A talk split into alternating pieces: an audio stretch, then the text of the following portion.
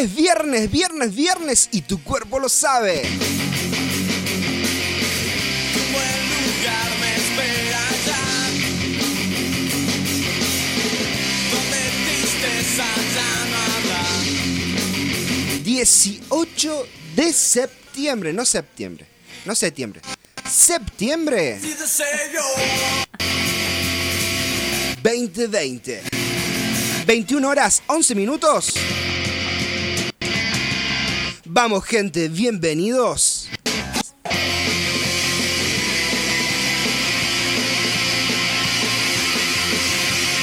A la fiesta de la radio. Vamos Dani. Hay equipo y líbranos del mal, sale a la cancha. Después de una larga ausencia,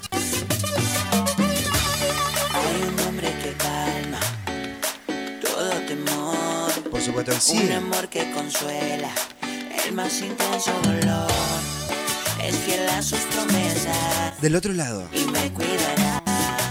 el equipo está conformado. Hola, buenas noches. Buenas noches, país, mundo. Buenas noches, gente de todos lados. ¿Cómo están? Hoy es viernes y tu cuerpo y tu pelo lo sabe, Santander. ¿Qué cambia eso, ah? Oh. Ya te voy a sacar una foto y te voy a subir a las redes. Cambio de look, Sí. Lucas. Cambio de, de peluca. No sé, eh, eh, no sé qué habrá pasado. Todo ayuda para bien, dice. La primavera Acá no sé pasó, si eh. será así. Primavera. ¿Cómo están? ¿Cómo están? Hace mucho tiempo que no estaba. Vacaciones no merecidas, pero hemos vuelto. El desastre ha vuelto a 100.9. Gracias. Ya estamos y tenemos sorpresas esta noche. Ahí hemos subido un videito al Instagram. Búsquenos en Instagram como eh, Líbranos del Mal guion bajo OC. O en Facebook como Líbranos del Mal. Y hay un videito. Nos han regalado, nos han, han bendecido con Biblias. Nos han bendecido para bendecir. Bueno, nosotros no, al maestro, lo han bendecido y uno se hace cargo. Así que pueden participar. Ya entramos en sorteo, pueden mandar su selfie eh, escuchando la radio, a ver qué están haciendo, con qué acompañan este programa, con alguna comidita, puede ser con ayuno también, con agua, con mate. eh, o selfie ahí con alguien viendo el- la apps, En el escuchando la trabajo, apps en como el trabajo, sea. al lado de la radio, si no tienen apps o no tienen internet. Eh, ¿Qué están haciendo? Mándennos Exactamente. Tremenda noche, tremendo estudio nos espera. Siguiendo el hilo de los siete pecados capitales,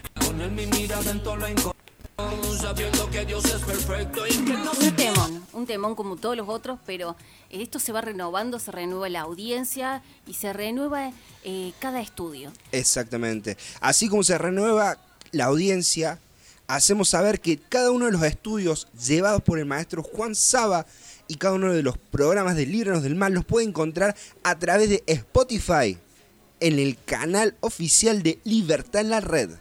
Y que camine por encima del fuego. Que yo soy tu Dios y te abro las alas, coge vuelo, coge vuelo. Y te pregunto cómo yo hago yo. Si las alturas yo pude caminar, porque otro fracaso se tiene que repetir. Y hacemos el extenso saludo, por supuesto, no nos vamos a olvidar en esta noche especialísima al director y productor de Libertad en la Red, al señor Steven Villarreal.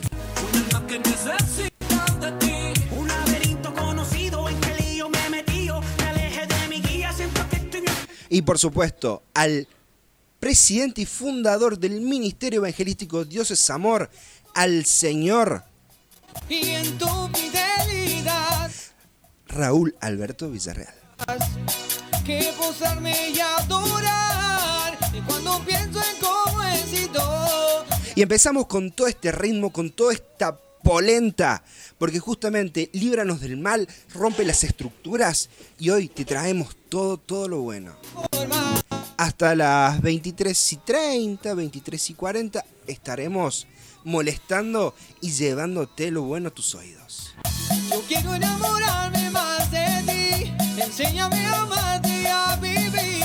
¿A dónde se pueden estar apersonando, Eve?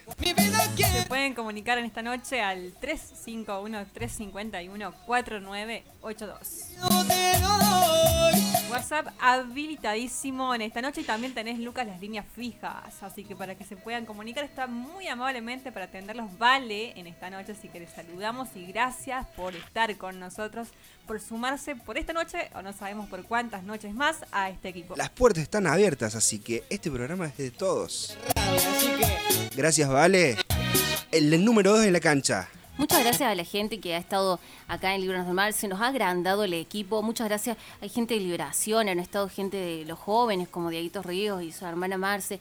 Muchas gracias porque se siente esto del, del cuerpo, esto de, de- estamos todos en, en un mismo sentir y vamos a un mismo objetivo que son las almas. Así Por que supuesto, y la semana pasada estuvo la maestra, si no me equivoco, a ver, que me... Mayra. Mayra, Mayra, está, se me había ido el nombre. Mayra Pau, muchas gracias. La verdad que eh, el conocimiento, lo rico en palabras es inexplicable. Muchas gracias a toda la gente, la verdad, a los grupos. Es maravilloso estar en este lugar y poder compartir y sentir esto del cuerpo, de que algunos somos manos, pies, cabeza.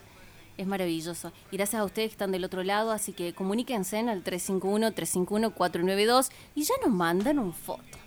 Ya nos mandaron selfie, ya empezaron a participar por las Biblias, así que déjenos su selfie ahí como están escuchando el programa, qué están haciendo, qué están comiendo, eh, cómo- con quién están acompañados y con sus últimos tres del documento. Así es. Y con este tema vamos a dar comienzo al tema, al tema de la noche. Así como lo hacemos en las redes, ellos son carajo con virus antiamor. Y el tema de esta noche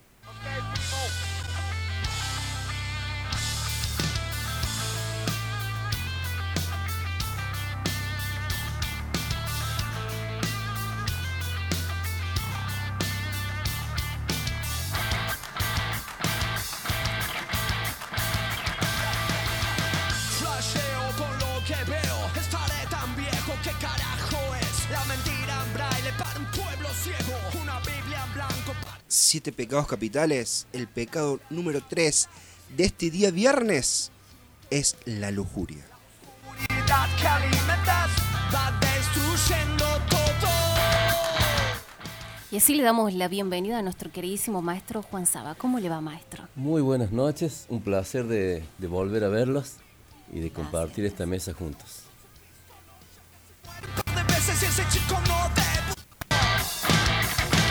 y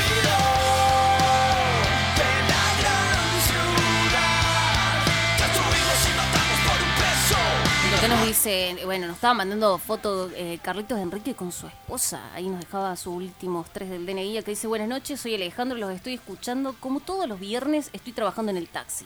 Los últimos números son tal: Alejandro Outeda. Saludos, Alejandro. Saludos al trabajador del volante. Saludos a la Rioja Capital. Nos están escuchando Melina Páez. No me, quiero, no me quiero olvidar a la familia Montesino y a todo Neuquén. Saludo especialísimo. si la meta no se encuentra ya qué sentido tiene lo que más importa hoy y al ruido de la gran ciudad destruimos y matamos por un peso y nos morimos por un beso al Destruimos y matamos por un peso y nos morimos por un beso. Eso dice la canción. Y así, despacito, nos vamos introdu- introduciendo al tema, la lujuria, uno de los pecados capitales y tan controversial y que en esta época, en este punto del tiempo, se ha vuelto tan común en el mundo. Tan normal. Normalizando todo. Adelante, es. maestro. Bueno, en realidad es, es un tema muy también muy muy delicado y muy fuerte, ¿no? Muy fuerte porque pero es lo que Dios está demandando también hoy, porque si habló Dios por este año diciendo que estaba demandando santificación y lo que está haciendo a través de la palabra de Dios y por medio del Espíritu Santo es justamente preparar a la iglesia para todo lo que se viene y que el pueblo de Dios esté preparado para para encontrarse con el amado, con el Señor Jesucristo que va a venir a buscar su iglesia. Una iglesia sin mancha, sin arruga y sin contaminación.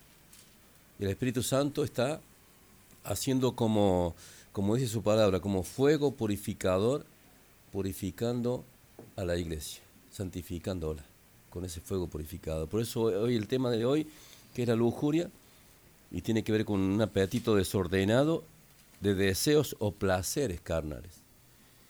Y, es un tema muy fuerte porque es un tema que tiene que ver con los problemas de, en el área sexual y, y también este con los pecados sexuales. Y eso tiene que ver también con la fornicación, el adulterio, homosexualismo, levianismo, bestialismo, sadismo, masoquismo, masturbación, pornografía, prostitución, incesto. Incesto, eh, he tenido la oportunidad de poder dialogar con mucha gente, con muchas personas dentro del cuerpo de Cristo, y he visto cómo estos demonios terribles han hecho estragos en familias enteras, destruyendo familias enteras a causa del incesto. Y, y hay muchas familias, obviamente, que Dios ha restaurado, pero hay muchas familias que faltan de restaurar en esa área. Y que estos demonios de y de violaciones este, han dañado este, familias por generaciones. Y yo estaba viendo acá en, en Levítico 18, donde habla Dios dando, dando eh, ordenanzas claves, digamos, claras para el pueblo de Dios. Habló Jehová a Moisés diciendo, Habla a los hijos de Israel y diles, Yo soy Jehová vuestro Dios. No haréis como hacen en la tierra de Egipto, en la cual morasteis, ni haréis como hacen en la tierra de Canaán, a la cual yo os, os conduzco, ni andaréis en sus estatutos. Mis ordenanzas pondréis por obra y mis estatutos guardaréis, andando en ellos, yo Jehová vuestro Dios. Por tanto, guardaréis mis estatutos y mis ordenanzas, los cuales haciendo, haciendo el hombre vivirá en ellos, yo Jehová. Y acá comienza a enumerar y dice, ningún varón se llegue a parienta próxima alguna para descubrir su desnudez, yo Jehová. La desnudez de su padre o la desnudez de su madre no descubrirás. Tu madre es no descubrirás su desnudez. La desnudez de la mujer, de su padre, no descubrirás, es la desnudez de tu padre. La, desnudez de tu hermana, hija de tu padre o hija de tu madre, nacida en casa o nacida fuera, dice, no descubrirás su, su desnudez. Y empieza a, dar una, una, digamos, como una lista de lo que no se puede hacer. Eh, como un pecado terriblemente grave. Y cuando se hace un pecado de esta naturaleza dentro de una familia, suceden dos cosas. Porque a través del acto sexual es donde se transfieren las mayores maldiciones, donde se transfiere, digamos, también los mayores demonios. Hay una transferencia directa. Y en este caso del incesto, eh, son dos problemas. Primeramente ese, la transferencia de eso, y segundo, este, una maldición, una maldición que viene por medio de la sangre. ¿Cierto? Hay, hay dos cosas terriblemente grandes que Dios condena. Y por eso quería empezar con esto porque he escuchado a muchas personas hablar del tema y quiero que decirle primeramente que tienen que ser libres de eso, tienen que cerrar esas puertas y también eh, tienen que revertir esa situación. Han quedado, mm, digamos, heridas tremendamente fuertes, no solamente en lo físico, sino en lo emocional, en lo mental, en lo espiritual. Y, eso es como que no pueden salir de eso, no pueden perdonar eso. Y, también obviamente que se lo van transfiriendo a sus hijos, a sus nietos y todas las generaciones que vienen. Y yo, yo veía esto que decía Dios y también está, eh, vamos a ir al, a Génesis 6, donde Dios habla y dice, dice así, Génesis 6.3, dijo Dios, dijo Jehová, no contenderá mi espíritu con el hombre para siempre, porque ciertamente él es carne, más serán sus días 120 años. Y había gigante en las tierras en aquellos días, y también después que, que se llegaron a los hijos de Dios, a las hijas de los hombres, y le engendraron hijos, estos fueron los valientes que desde la antigüedad fueron varones de renombre.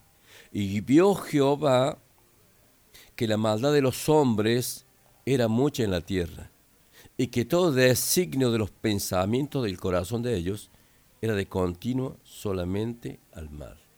Qué tremendo. Y dice su palabra en, el, en uno de los evangelios, dice que en los últimos tiempos será como los días de Noé. O sea que se repite de nuevamente hoy, se repite en este tiempo que estamos viviendo, en los últimos tiempos, se repite la historia en el tiempo de Noé.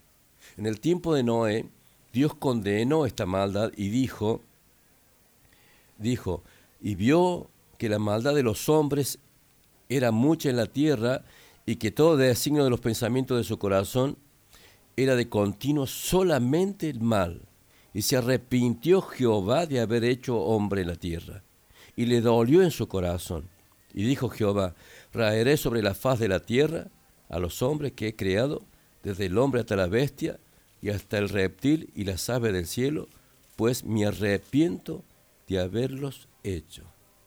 Qué tremendo. Dice que era tan fuerte la presencia del pecado en la tierra, la perversión que había eh, de, la, de, esta degeneración, digamos, porque la, la Biblia dice que la, la tierra fue creada por Dios, fue una creación santa, una crea- creación pura, y después, digamos, cuando viene el pecado sobre el hombre, eh, se forma esto que se llama la degeneración de esa creación y comienza todo esto y que llega un punto, este pecado, esta maldad, que dice que llega un, un olor nauseabundo hasta la misma presencia de Dios.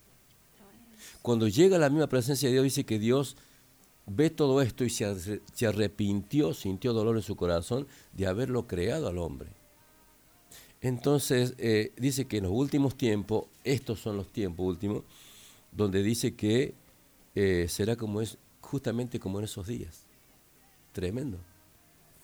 Y yo veo que en la misma Biblia, en la misma palabra del Señor, hay, hay terribles pecados de, este, de incesto, y vamos a verlo ahora también eh, en el capítulo 10 de Génesis, donde habla, donde el mismo, el mismo Noé, este hombre de Dios, el mismo hombre de Dios, Noé, este, yo creo que había tenía tres hijos, eh, y uno de estos tres hijos, uno de estos tres hijos, que se llama Can, eh, termina violándolo al padre. Dice que vio su desnudez, pero dice que cuando el padre, el padre dice, se despierta de su embriaguez, de lo que él tenía, descubre lo que el hijo le había hecho. O sea, que no descubre simplemente que estaba desnudo, sino que descubre que le había hecho el hijo. O sea que el hijo, digamos, yo veo esto. Dice eh, Génesis 9, 18, dice, y los hijos de Noé que salieron del arca fueron Sem, Cam y Jafet. Ahora, eh, la descendencia de Abraham viene por Sem, y la descendencia de Cam viene en Linron, que es una persona que se levantó contra Dios. Este, dice, es el padre de Canaán. Estos tres son los hijos de Noé, y de ellos fue llena toda la tierra. Después comenzó Noé a labrar la tierra y plantar su viña, y bebió el vino y se embriagó. Y, y estaba descubierto en medio de su tienda, y Cam, padre de Canaán, vio la desnudez de su padre, y lo dijo sus dos hermanos que estaban afuera. Entonces Sem y Jeb tomaron la ropa y le pusieron sobre sus propios hombros, y andando hacia atrás cubrieron la desnudez de su padre y teniendo vuelto su rostro, y así no vieron la desnudez de su padre, y despertó Noé de su embriague, y supo lo que había hecho su hijo más joven, y dijo, maldito sea Canaán, siervo de siervo será a sus hermanos. ¿Qué hace el padre? El mismo Noé lo maldice a Can. Después de esa descendencia, cuando viene Nimrod, esta persona que se levanta contra Dios, eh, ese para otro estudio, pero vemos ahí cómo comienza todo esto. Y este hombre, Can, ¿qué pasa? Que estuvo viviendo en una tierra, dice que Dios vio a un hombre justo. ¿Quién era? Noé. O sea que no, no vio a, a las otras personas como justos, sino que había eh, una influencia, una contaminación. Una contaminación de todo lo que se vivía en ese tiempo, de toda perversión, de toda maldad, de toda eh, cosa mala, como dice el Señor ahí. Y ellos habían recibido esta influencia. Y después que salen del arca, todo, todo lo que pasó, esa influencia operó en él. Quiere decir que había en este hombre eh, una concupiscencia. ¿Qué quiere decir una concupiscencia? Que había un poder dentro de ellos, un poder, eh, digamos, un, deseo en forma desmedido de él que tiene que ver con la relación sexual. Por eso dice acá, eh, vamos a leer, eh, Evelyn va a buscar Santiago 1.14, Santiago 1.14. Y- Ahora, eh, Dios pone en este punto, como decíamos, en este punto del tiempo, la perversidad que hay en el hombre en todos los sentidos. No vamos a dar nombre ni nada por el estilo, ya que estamos en un medio, pero eh, hay una perversidad en todos los ámbitos de la vida en el mundo. Y también vamos a, aclarar esto ahora, ya que estamos tocando estos temas. Eh, con respecto a, a la violencia, tanto en hombres como mujeres. Si usted está del otro lado y está pasando, está sufriendo violencia, y decimos hombres y mujeres porque hemos recibido también mensajes de parte de hombres, sabemos que también es una realidad, eh, acompáñelo también de la justicia. Haga las denuncias pertinentes, eh, porque también va acompañado del espíritu en oración, pero esto también tiene que ir acompañado de la justicia, así que si usted pasa violencia, haga la denuncia. Ya lo dijo el siervo, en un mensaje al corazón, en un domingo, este, usted lo ama, perfecto, pero hágase respetar porque Dios la quiere viva o lo quiere vivo. Y acá en Córdoba, no sé cómo será en otras provincias, en otros lugares, pero acá en Córdoba está el polo de la mujer, tanto como el polo del hombre, así que se pueden acercar hasta ese lugar y recibir ayuda. Sí, Puede ser. Eh, sí, y por supuesto, este, eh, Rebeca y Lucas, eh, tiene, tiene que haber este, eh, tiene que haber no solamente en el ámbito espiritual, también en, como en lo legal, porque eh, digamos que cuando un niño se siente se siente violado, cuando un niño se siente ultrajado, se siente eh, ese niño, o sea, va a nacer con un problema y va a crecer con un problema gravísimo Totalmente. eh, una vida llena de resentimiento, de odio, de baja estima, de problemas, digamos, de conductas, eh, digamos, de rechazo y muchas cosas más, que eso también lo va a trasladar, digamos, no solamente a- en su propia vida, sino también a, a la familia que él mañana pasado va a formar. Va a formar eso y, y por eso queremos que eh, eso se termine y si hay alguien que está padeciendo todo esto, tiene que cortarlo ya, porque es una cadena también que se va trasladando, como decíamos en el primer programa, cadena general, que no para y tiene que parar. No para hasta que nosotros mismos tomamos la decisión de- cortarlo. Por eso la palabra, cuando, cuando la palabra, el Espíritu Santo obra en esa persona, cuando esa palabra es dicha por el Espíritu Santo, ¿cuál palabra? La que estamos diciendo, esta es su palabra, es la palabra de Dios. Y esta palabra es la que entra como espada de doble filo hasta partir el alma y el espíritu, y dice, dice que esa palabra misma no volverá a Dios vacía. Va a volver con un fruto. ¿Cuál fruto? Que esa persona tiene que, eh, por medio del Espíritu Santo, por medio de la comunión con el Señor, tiene que primeramente ver que en Cristo Jesús hay una esperanza de que se puede revertir esa situación, ¿cierto? Y comenzar a vivir una vida realmente eh, eh, en, la en, la, en la verdadera libertad. Por eso dice, líbranos del mal. Aparte también recordemos que Dios es justo, Dios es un Dios de justicia. Y es terrible. Personalmente, en mi vida, yo lo he vivido y he visto y, y he presenciado estas cosas de- de- del silencio. No guarde silencio, no guarde esto en su corazón, porque aumenta, aumentan las raíces, aumenta, destruye, lo destruye a uno, y uno lo puede hablar con un peso propio. Por eso, si usted está pasando esta situación, sí, acompañémoslo de oración, eh, yo le recibimos, pero también acompañémoslo de lo legal, porque está hecha la ley. ¿sí?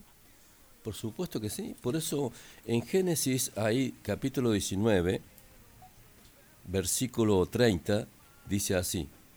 Recién hablábamos de este hombre de, que violó a su padre, que era un hombre de Dios, y Dios lo maldice. Eh, el mismo padre lo maldice. ¿No es cierto? Y, y acá vemos también que Lot, Lot, que vivía en la tierra de Sodoma y Gomorra, sabemos lo que pasaba en esa tierra. La tierra dice que cuando Dios mandó fuego del cielo y la consumió, a causa de la perversión y a causa de la lujuria y a causa de todos los pecados sexuales que había en esa tierra. Tal así que querían violar hasta los ángeles que Dios había mandado. Ahora me, me, me, me sorprende mucho, yo no la dejo pasar por alto esta palabra porque como maestro tengo que indagar todo. Y no me gustó la actitud del padre de Lot de entregar a las dos hijas para salvar a, a esas personas. O sea, eh, creo, quería que eran los ángeles, pero yo no voy a entregar mis hijas para salvar a los ángeles. Los ángeles tienen el poder propio para salvarse a sí mismos. Pero yo veía la actitud de este hombre. Bueno, eh, usted, eh, antes, de toque- antes de tocarlo a ellos, le entrego a mis dos hijas, hagan lo que quieran con ellos. Yo como padre, yo soy padre, Ni pensarlo. ni loco.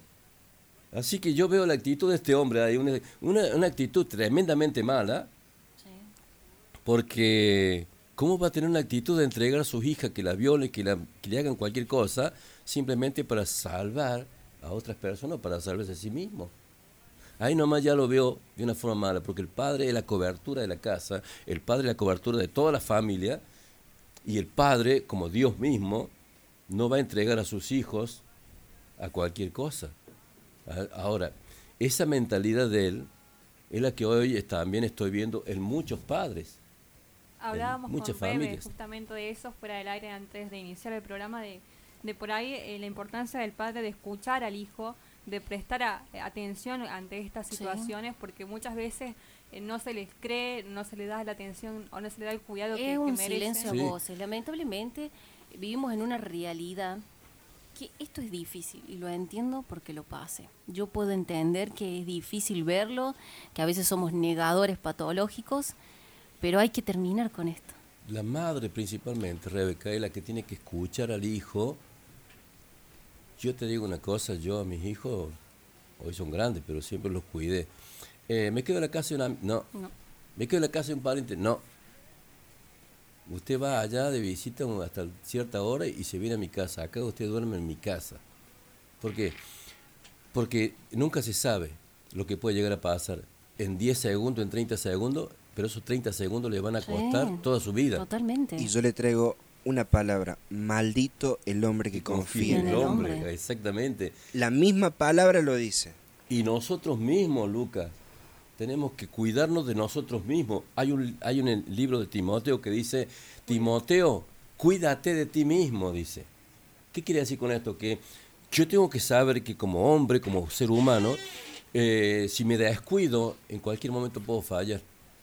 Entonces, ¿qué tengo que hacer yo? No, aquel que se cree estar firme, cuidado que no caiga. Yo, yo me estoy, soy seguro, yo, yo estoy firme. No, no, no, no. La única firmeza que tengo yo es cuando estoy en Cristo. La única, la única eh, confianza que tengo yo es cuando Cristo Jesús guarda el 100% mi vida. ¿Cuándo la guarda ese 100%? Cuando yo reconozco, reconozco que como hombre, como ser humano, puedo fallar. Y uno tiene que velar, dice la palabra, orar y velar. Pero ahí también entra a jugar algo que nos despojamos nuestro orgullo, de nuestra soberbia y nos inundamos de humildad. Porque el que es humilde acepta que se equivocó y que es propenso a caer, pero el orgulloso no. Y volvemos de vuelta a- al Claro. círculo. Y sí, porque siempre todo está enlazado una cosa con la otra. Por eso dice la palabra del Señor, dice, hay diez mandamientos, pero dice que si vos faltas a uno de esos mandamientos te hace culpable de toda la ley. Quiere decir que, ¿por qué? Porque un, un solo... Mire lo que pasó con haber transgredido un solo mandamiento. Porque Adán y Eva no tenían diez mandamientos, tuvieron uno solo. Y uno solo, mire todo lo que causó, porque un solo pecado, un solo pecado corta la relación con Dios, rompe el vínculo con Dios. Cuando se rompe el ser humano, rompe el vínculo con Dios, listo, perdió su rumbo, perdió identidad, perdió absolutamente todo. Y cuando perdió todo, entró en esto, en todo esto que vemos ahora. Y mire cómo será la influencia de Sodoma y Gomorra sobre estas personas, que acá en el mismo Lot hay un pecado terriblemente de incesto también. Por eso acá dice, Lot subió a Zoar, moró en el monte y sus dos hijas con él, porque tuvo miedo de quedarse en Zoar y habitó en una cueva él y sus dos hijas. Entonces la mayor dijo a la menor, nuestro padre es viejo y no, y no queda varón en la tierra, que entre nosotras conforme a la costumbre de toda la tierra. Ven, dice, demos a beber vino a nuestro padre y durmamos con él. Cadenas generacionales 1. Qué tremendo. Eh, 2, perdón. Dos. Está la dos subida. Eh, cadenas generaciones 2, cuando hablamos de los menonitas. Qué trem- y acá dice, y conservemos de nuestro padre descendencia. Y dijeron, y dieron a beber vino su padre aquella noche y entró la mayor, durmió con su padre, mas él no sintió cuando se acostó con ella ni cuando se levantó.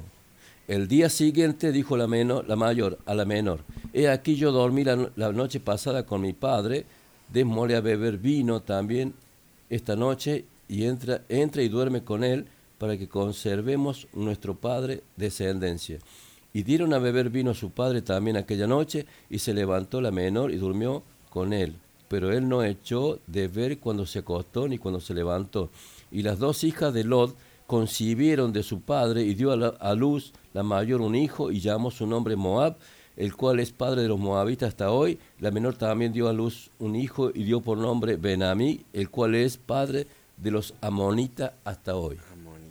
Dos naciones totalmente enemigas del pueblo de Israel. Pero eso, eso entonces lo llevo yo al libro de Proverbios, eh, Deuteronomio 23, Deuteronomio 23, Pero Dios no había condenado y maldecido 100 generaciones de esas dos mujeres. eran 10. 10 generaciones. Mira lo que dice acá. No entrará en la congregación de Jehová el que tenga magullado los testículos o amputado su miembro viril. No entrará bastardo en la congregación de Jehová, ni hasta la décima generación no entrarán en la congregación de Jehová. No entrará amonita ni moabita en la congregación de Jehová, ni hasta la décima generación no entrarán en la congregación de Jehová para siempre. Amén. Hay, hay diez generaciones, Dios condena. Hay un acto terriblemente pecaminoso que tiene que ver con este pecado del incesto por estas dos mujeres que violan a su padre. Ahora, yo quiero, lo digo a esto, pero también voy a decir que también Dios tiene eh, la misericordia, el amor y el poder para eh, restaurar Claro que sí. restaurar. ¿Y qué decía ahí Santiago 1? Dice 1.4. Santiago 1.14, sino que cada uno es tentado cuando de su propia concupiscencia es atraído y seducido. Entonces la, la concupiscencia después que ha, que ha concebido da a luz pecado y el pecado siendo consumado da a luz la muerte. O sea que dice que eh, somos tentados y seducidos en nuestra propia concupiscencia. Quiere decir que dentro del hombre hay un deseo en forma desmedido eh, y sobre, sobre ese pecado, digamos, el enemigo trabaja. Sobre esa puerta abierta trabaja el enemigo. Y, y eso sabe dónde lo podemos ver, porque hemos- he visto en varios pasajes de la Biblia, vamos a verlo ahora eh, en Segunda de Samuel, después leo el 23 que está acá en Deuteronomio 23, lo vamos a dejar para un ratito más adelante. Eh, vamos a ir a- al libro de Samuel, de Samuel 20, libro de Segunda de Samuel 13, 7. Segunda de Samuel 13, 7. Y habla, hay una historia, una historia donde eh, uno se de lo- eh, dije- dice acá, David envió a Tamar a su casa, diciendo, ve ahora a casa de Amón, tu hermano, y hazle de comer. Ahí estamos viendo a Tamar, hija de David, y a Amón, Amón, Amnón, que también es hija de David, es hijo de David. Se- este hace como un embrollo, digamos, se hace el enfermo porque estaba enamorado de su hermana. Hace toda una historia de una enfermedad falsa para justamente pedir al padre que la hija, que la, hermana, le vaya a dar de comer en su habitación y que lo cuide. Es- hace todo un, un una, un, ¿cómo se llama? Una, una obra de teatro, que está enfermo, que está muy mal. Y bueno, eh, envíamela a, a- a Tamara para que me cuide, para que me dé de comer. Y él, él la envía. Dice acá, eh, e hizo hojuelas delante de él y la coció, tomó luego la sartén y la sacó delante de él, mas él no quiso comer y dijo, Amón, echad fuera de aquí a todos, y todos salieron de allí. Entonces Amón dijo a Tamar, trae la comida a la alcoba para que yo coma de tu mano. Y tomando Tamar las hojuelas de- que había preparado, las llevó a su hermano Amón a la alcoba. Y cuando ella se la puso, se las puso, digamos, delante para co- que comiese, asió de ella y le dijo, ven hermana, acuéstate conmigo, y la violó. Este hermano Amón viola a la hermana. Después la echa, la despide. Tremendo, lo que hizo una cosa terrible. Por eso después, cuando se, se eh, Absalón Se entera. se entera porque la hermana le cuenta al hermano que la había violado el hermano y Absalón se enfurece, se llena de bronca, de odio. Y entonces, ¿qué pasa? Que después Absalón, mira todo lo que pasa, lo que pasa, ¿no es cierto?, en esta, por esta, por esta, esta actitud de esta persona. Entra en una familia un terrible pecado. Y dice que Absalón después hace una tramo y un montón de cosas y lo mata al hermano. Es por eso ahí que David, cuando se entera que su hermano lo había matado, o sea, lo destierra, lo echa de su, de su tierra y, y Absalón va a vivir a otro lugar. Y por mucho tiempo, porque David no lo quería ni ver, o sea, estaba enojado con el hermano. Entonces, ¿qué pasa? Que ahí Absalón es cuando entra en una, en una raíz, digamos, de amargura a causa de este rechazo, entra en una raíz de amargura por este rechazo del padre, y después justamente eh, este mismo Absalón es que termina eh, traicionándolo a su padre. Tremendo, ¿no? Qué tremendo. Pero vemos acá esta línea que se abre, por eso dice que somos tentados en nuestra propia concupiscencia, y vamos a ir entonces al Salmo 51, al Salmo 51, donde vemos ahí también el pecado de David, que era un gran hombre de Dios, pero es tremendo. Vemos aquí el Salmo 51, que dice así. Salmo 51 dice así. Habla David y dice, Ten piedad de mí, oh Dios, conforme a tu misericordia, conforme a la multitud de tus piedades, borra mis rebeliones. Lávame más y más de mi maldad y límpiame de mi pecado, porque yo reconozco mis rebeliones y mi pecado está siempre delante de mí. Contra ti, contra ti solo he pecado y he hecho lo malo delante de tus ojos, para que seas reconocido justo en, tu palabra y tenido por puro en tu justicia. Y dice acá, mira Evelyn lo que dice acá, mira, mira Lucas lo que dice acá este hombre, vemos, ¿no es cierto?, lo que había pasado con Amón, veo, veo ahora también lo que pasó con David, el padre, y, volvemos de vuelta a las cadenas generacionales. Vemos cómo se entrelaza todo esto y cómo, cómo se va creando dentro de una familia por generaciones terribles pecados de esto que se llama la lujuria y los problemas sexuales y terribles demonios que están operando. Dice, he aquí en maldad he sido formado. En maldad he sido formado y en pecado me concibió mi madre. Dice, en, eh, dice, en maldad he sido formado. ¿Qué significa maldad? Iniquidad. ¿Qué significa iniquidad? Lo torcido. Es una herencia. Él descubre a través de lo que pasó después descubre que en él había una concupiscencia. Y en esa concupiscencia fue seducido, tentado y seducido, pero él reconoce obviamente que tenía la decisión, él tenía la decisión de pecar o no pecar.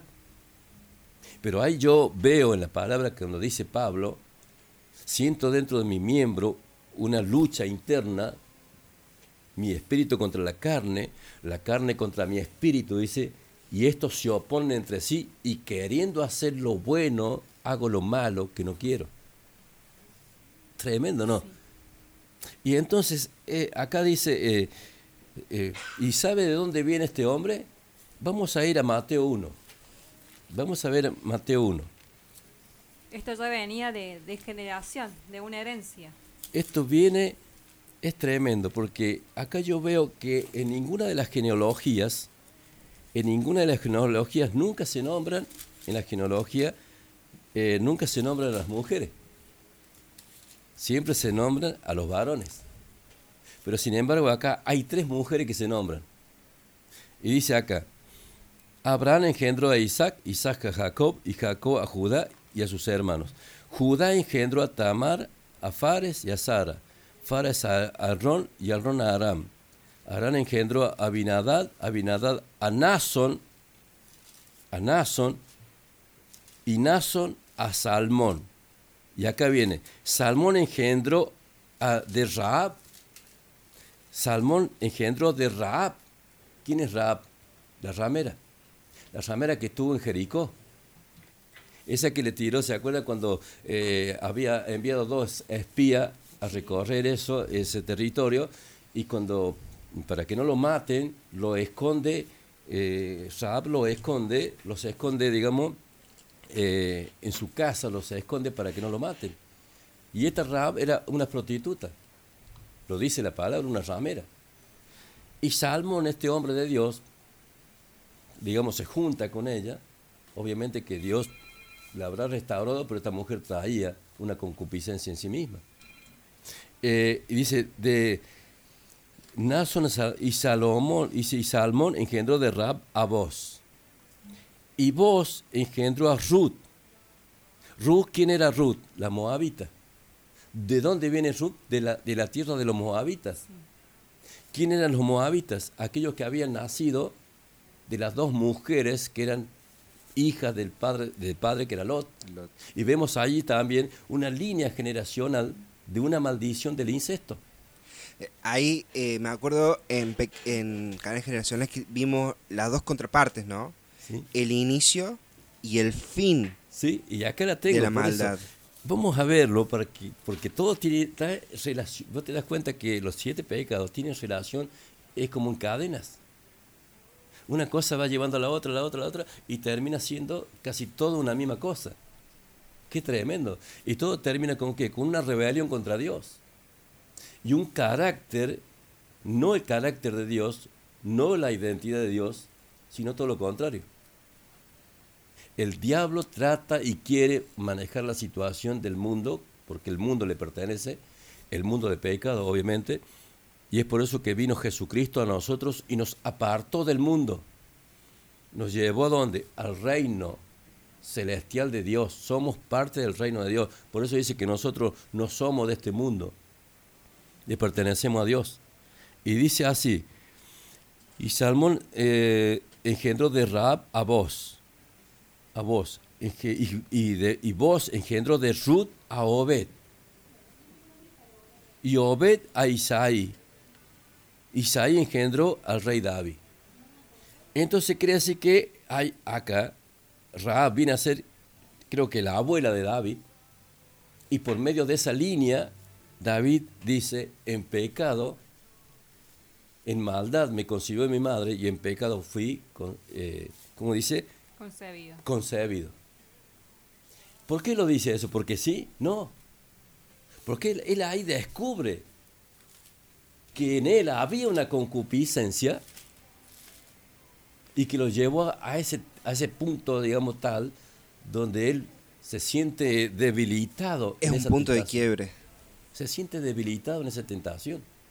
Qué tremendo. Es como sentar, eh, digamos, yo me lo imagino a David sentando, hablándole a Dios eh, orando y que Dios mismo revelara y que, le, y, que le- y que él en su mente llegara, fui concebido en, ma- en maldad. Lucas, este hombre, un hombre espiritual, cuando sintió la ausencia del Espíritu Santo, un hombre acostumbrado a estar en la presencia misma de Dios, este hombre David, tal es así que viene de una descendencia donde el mismo Jesús nace a través de esta descendencia, de este linaje, y, y en todos los salmos y en casi todas las palabras, es como eh, David viene a ser como, como, un, eh, como un tipo de Cristo.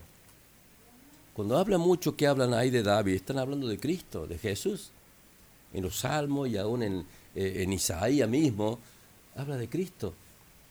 Y vemos, ¿no es cierto?, tremendo este hombre de Dios, yo lo veo como un hombre, pero terriblemente grande de Dios, y sin embargo, en esa comunión, digamos, con Dios, en esa intimidad con Él, en esa conversación con Él, cuando Él se arrepiente, cuando Él va y lo busca a Dios, Señor, devuélveme el gozo de tu salvación, yo contra ti he pecado, yo reconozco, Señor. Yo creo que ahí es cuando Dios le revela eso, cuando Dios le revela, mira, le dice Dios. Amén. Por esta razón, esto, esto es como una, se le abre un panorama y por eso eh, acá no habla, no habla simplemente eh, David, habla, es un salmo inspirado por el Espíritu Santo. No solamente para David, sino para nosotros hoy. ¿O no? Sí. Así es. Vamos a hacer un paréntesis. ¿Vamos a un corte o leemos un par de mensajitos? Deme un par de mensajes. Acá hay una pregunta, maestro, y preguntan, dice, ¿qué es el sexo no indebido? Para mí quiso preguntar qué es el sexo indebido. ¿Y la fornicación? ¿Podría explicarlo? Bueno, ¿qué es lo que es la fornicación? La fornicación es el tener ayuntamiento fuera del matrimonio. O sea, tener una relación con otra persona que no sea mi matrimonio, sea mujer o sea hombre. Eso significa fornicación. Eh, ¿Fornicación dijo? o- El sexo no, el sexo no, indebido. La fornicación es tener sexo fuera del matrimonio. O sea, no haberme casado y tener sexo con, con otra persona. Eso se llama- significa fornicación. Y sexo indebido, vamos a, a ir a Romanos 1.24. Romanos 1.24. Me gusta cuando la persona pregunta porque yo ahí también mm, eh, puedo desarrollar lo que, lo que estamos trayendo y lo contestamos siempre con la misma palabra de Dios. Romanos dice Ahí así. estaba mandando saludo la hermana Nora Patiño. Dios le saludamos. grandemente a Norita. A la gente que está también en La Rioja. Eh, bueno, hacen sus pedidos de oraciones. Le queremos comentar de que vamos a estar anotando todos los pedidos de oraciones, así que quédense tranquilitos. Están participando también. También parece. están participando, están mandando, manden su selfie con sus últimos tres del documento. No tengan vergüenza, por favor. Y no, claro que no. Si yo no tengo si, si vieran al locutor, ya le voy a sacar una foto. y así participan por las tres Biblias. Así es.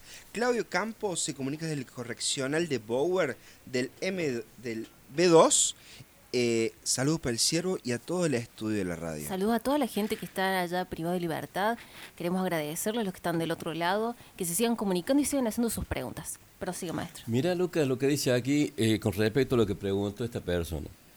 Dice así, pues habiendo conocido a Dios, no le glorificaron como Dios.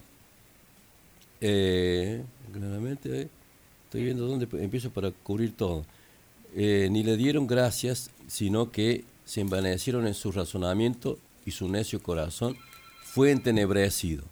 Profesando ser sabios, se hicieron necios y cambiaron la gloria de Dios incorruptible en semejanza de imagen de hombre corruptible, de aves, de cuadrúpedos y de reptiles, por lo cual también Dios los entregó a la inmundicia en las concupiscencias de sus corazones, de modo que deshonraron entre sí sus propios cuerpos, ya que cambiaron la verdad de Dios por la mentira, honrando dando culto a la criatura antes que al Creador, el cual es bendito por los siglos de los siglos. Por esto Dios los entregó a pasiones vergonzosas, pues aún sus mujeres cambiaron el uso natural por el que es contra naturaleza. Si hablamos de eso indebido. Amén. Estamos preguntó sobre acá la palabra dice eso. Cambiaron digamos, eh, trayéndolo más, más, más o menos, estamos hablando de, eh, homosexualismo, Exacto. Acá dice, cambiaron el uso natural. levianismo. Exactamente. De igual modo también hombres, dice acá, vergonzoso pues aún sus mujeres cambiar el uso natural por el que es contra la naturaleza. Y de igual modo también los hombres, dejando el uso natural de la mujer, se encendieron en su lascivia unos con otros, cometiendo hechos vergonzosos, hombre con hombre, y recibiendo en sí mismo la retribución debido a su extravío. Y como ellos no aprobaron tener en cuenta a Dios, Dios los entregó a una mente reprobada para hacer cosas que no convienen. Qué tremendo. Amén. ¿Se acuerda cuando dijo, eh, hace poquito que dijo el, el siervo, Dios ba- baja la cortina y cuando baja la cortina se terminó? Dios baja la cortina, pone llave. y se terminó. Acá estas personas, eh, digamos, tan necios, están este, testarudos, están convencidos, digamos, en su propia opinión, sus propios pensamientos. Por eso la Biblia dice, no seas sabio en tu propia opinión, ni en tu propia prudencia. Confía en Jehová, dice. ¿Por qué? Porque después que pasó todo esto, que Dios los llamó una vez, los llamó otra vez, los llamó otra vez, los llamó otra vez, después de que hizo Dios, bajó la cortina y los entregó a una mente reprobada. Y que sigan haciendo lo que ellos creen que está bien. Amén. Por su propio extravío. Porque, eh, ¿qué hicieron? Se rebelaron contra Dios. Amén. Le dieron la espalda a Dios. Nunca le creyeron a Dios. No se sujetaron a Dios.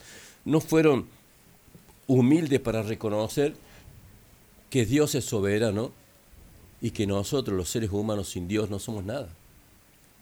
Amén. Amén.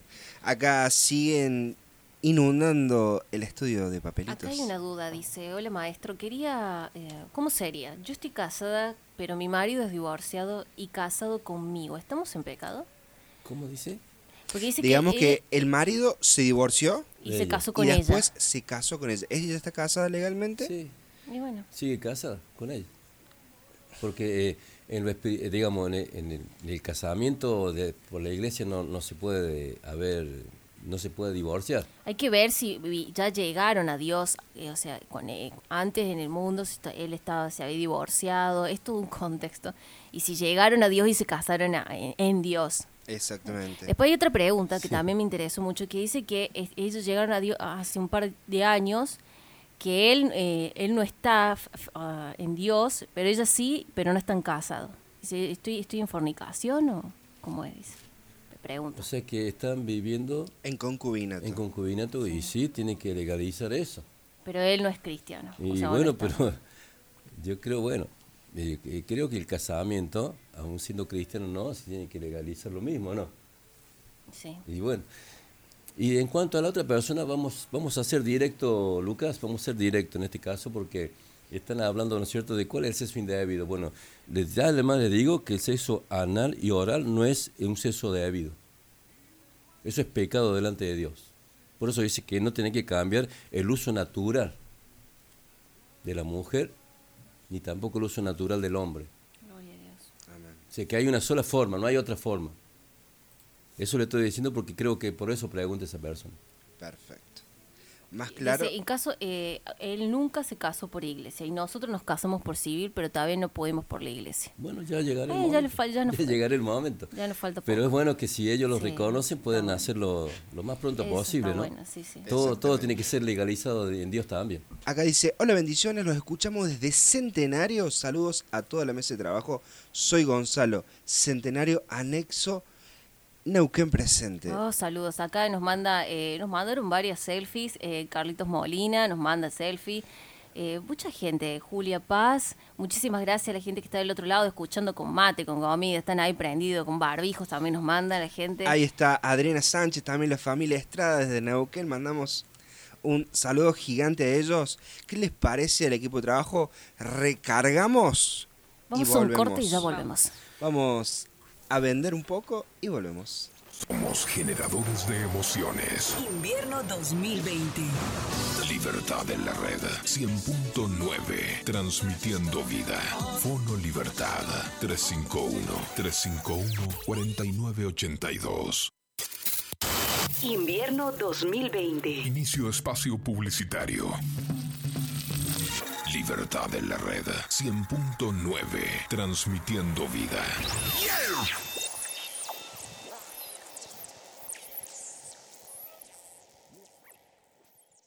Estos son algunos consejos para prevenir la propagación del nuevo coronavirus.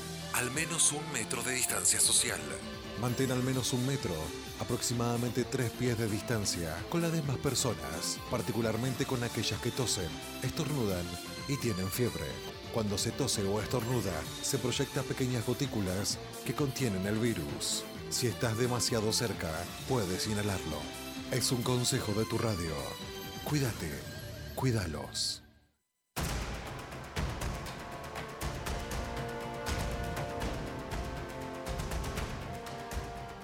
Nuestro anhelo es que toda la gente, en todo lugar, se encuentre con Dios y su Hijo Jesucristo a través de un mensaje al corazón, sin ningún tipo de impedimento.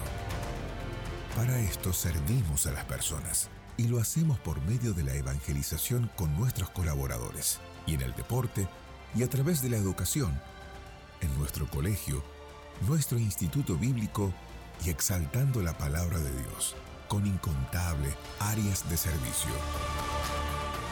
Tu aporte al Ministerio Evangelístico Dios es Amor contribuye al desarrollo de la misión con la que Dios nos ha establecido en esta tierra. Si querés colaborar con nosotros, lo podés hacer utilizando el medio de pago que prefieras, ingresando a nuestra página web www.medea.com.ar.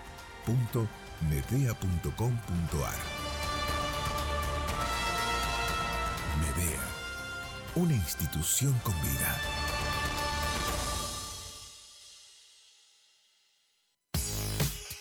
Ahora no solo nos podés escuchar, sino que también ya nos podés ver en nuestro canal de televisión digital libertadenlared.com. Contenido que da vida.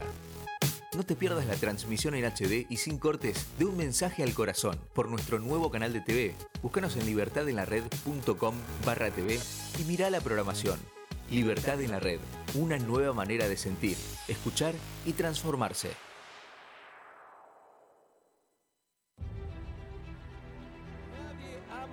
Cristo que el Espíritu Santo de Dios. Alabado sea Dios. Y nadie ama más que a los hijos de Dios que el Espíritu Santo de Dios. Y nadie más que el Padre y Cristo Jesús que dio su vida por los hijos de Dios, por los hijos de obediencia, los que han creído y le han recibido. No hay otra, no hay religión, no hay secta, no hay nada. 2020, año 2020 fuerte. Este es el año donde vamos a tener que poner y ajustarnos el cinturón. Este es el año donde no tiene que tener miedo a nada, porque Dios, el fuerte, está con vosotros para la gloria de Dios. Hace 36 años Dios dijo, no teman manada pequeña, yo estaré con ustedes siempre hasta el fin. Este año 2020 lo proclamo año de santificación para la gloria de Dios. Es un año donde se va a padecer mucho, se va a sufrir mucho y donde tenemos que estar fuertes en Cristo Jesús. ¿Qué efectos tuvo en la economía el propio Trump, el presidente de Estados Unidos? Hay una desaceleración muy fuerte. Que la de- pandemia no te apague. El momento de incrementar tus ventas es ahora. Lo único que tenés que hacer es promocionar tu servicio de delivery. No lo tenés, implementalo ahora, con todas las medidas de seguridad y higiene correspondientes. Ahora bien, ¿cómo haces que se enteren todos? Te comunicas con la radio. Departamento de ventas de la radio Hola. Hacemos tu spot comercial dándole la creatividad que tu producto, marca o empresa necesita. Fácil, rápido, económico y cómodo. No te olvides, quien vende primero, vende mejor. Empezá a vender más. Llama a la radio. ¿Y vos? Quédate en casa. Muchos pueden ofrecerte un desayuno sorpresa o una picada para momentos especiales, pero bien hechos, solo nosotros. Bien hechos. Bien hechos, 246. Desayunos. Meriendas. Picadas. Y momentos únicos. Bien hechos. Comunicate con nosotros al 0351 702 3575. Búscanos en Instagram y Facebook como Bien Hechos.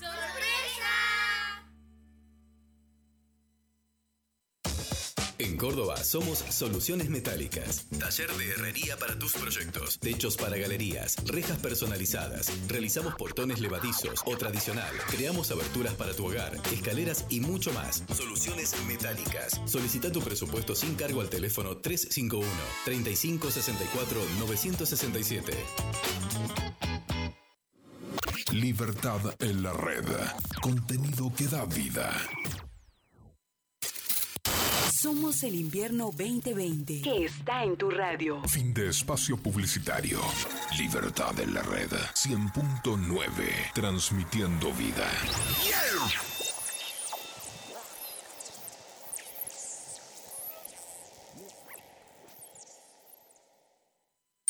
Prepárate para el frío.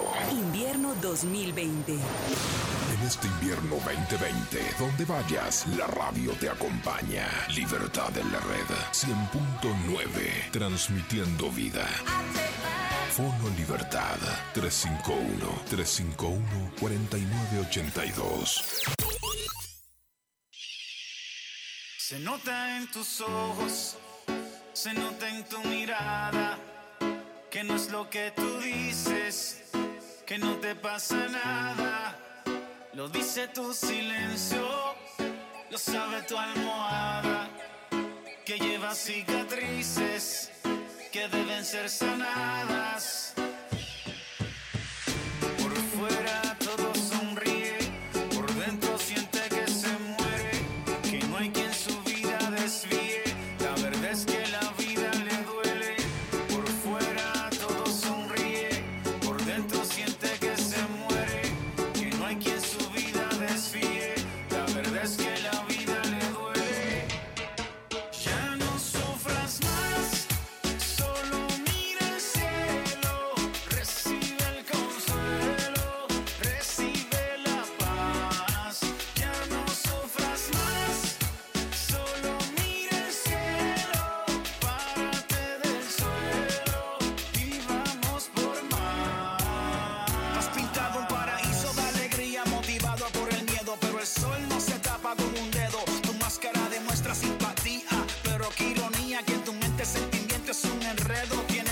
Falsa y la marea a punto de virar la balsa. Y es porque la mirada no la alza. Tú dices que está chilling y de felicidad siempre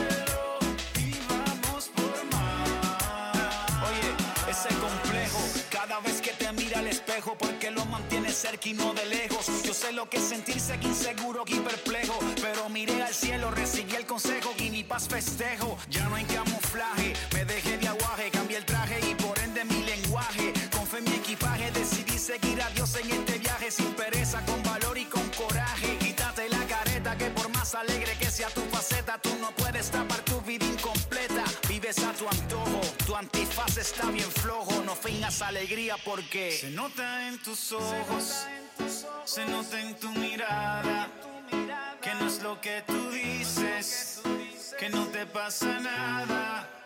Lo dice tu silencio, lo sabe tu almohada, que lleva cicatrices que deben ser sanadas.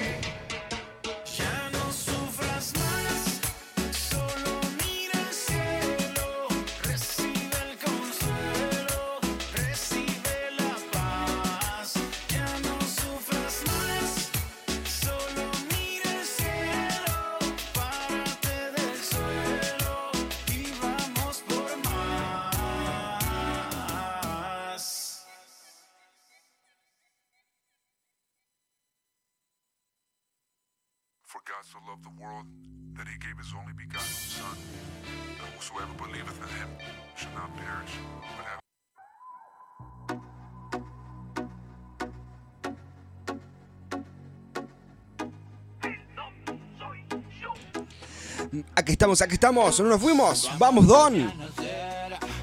Cuando te vi creer en mí, sin merecerlo vi la gloria de mi Dios. Vamos, en gente. Verte no date por vencida. El día en que yo pensaba que perdía la vida. 22 horas 16 minutos y seguimos acá, sí, en Líbranos del Mal, rompiendo estructuras. Y yo sin merecer, Dios cambió mi plan. Seguimos, seguimos, seguimos con este estudio. Eh, siguen mandando su selfie. La gente de Argüello está presente y que nos pague la pizza. No, mentira. Te saludo a la gente No de Argüello. que es mi amigo. Sí, él, él querido. De allá de No, no, Argüello. porque hay un amigo que me debe Apa. una cena. Ahora es una cena ya. Claro, sí, Y por tanto tiempo, sí. Juanita Díaz nos manda su selfie. A la compastora. Oh, Juanita, Dios te bendiga, Bendiciones Juana. a la gente que está del otro lado. Nos siguen mandando muchas Sí. preguntas con respecto a esto, si estoy casada, si no estoy casada, si me divorcié y me puedo casar de nuevo. Él se fue y yo puedo hacer rehacer mi vida. Eh, ¿Es fornicación o no es fornicación? Mira, quiero, que, voy a leer esto primeramente. Eh, porque hay muchos todavía que quizás siguen ligados o atados, digamos, con mañas, si se le puede decir así, eh, al, pasado, eh, a Egipto, al mundo, lo que sea. Primeramente saca pornografía.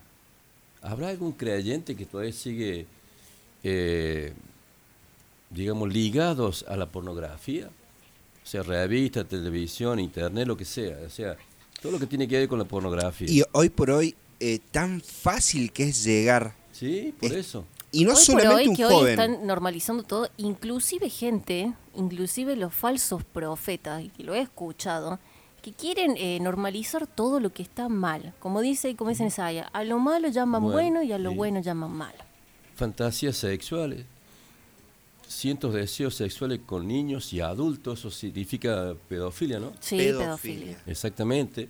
Es lo que hoy hay un movimiento, el cual se llama MAP, que quiere normalizar, quieren ser normalizados y, que la, y que la sociedad los acepte como ellos son. De a Sí, poco sí. las influencias, lo, lo he visto en esta plataforma digital que de, donde pasan películas y series que no les voy a dar Sí. crédito.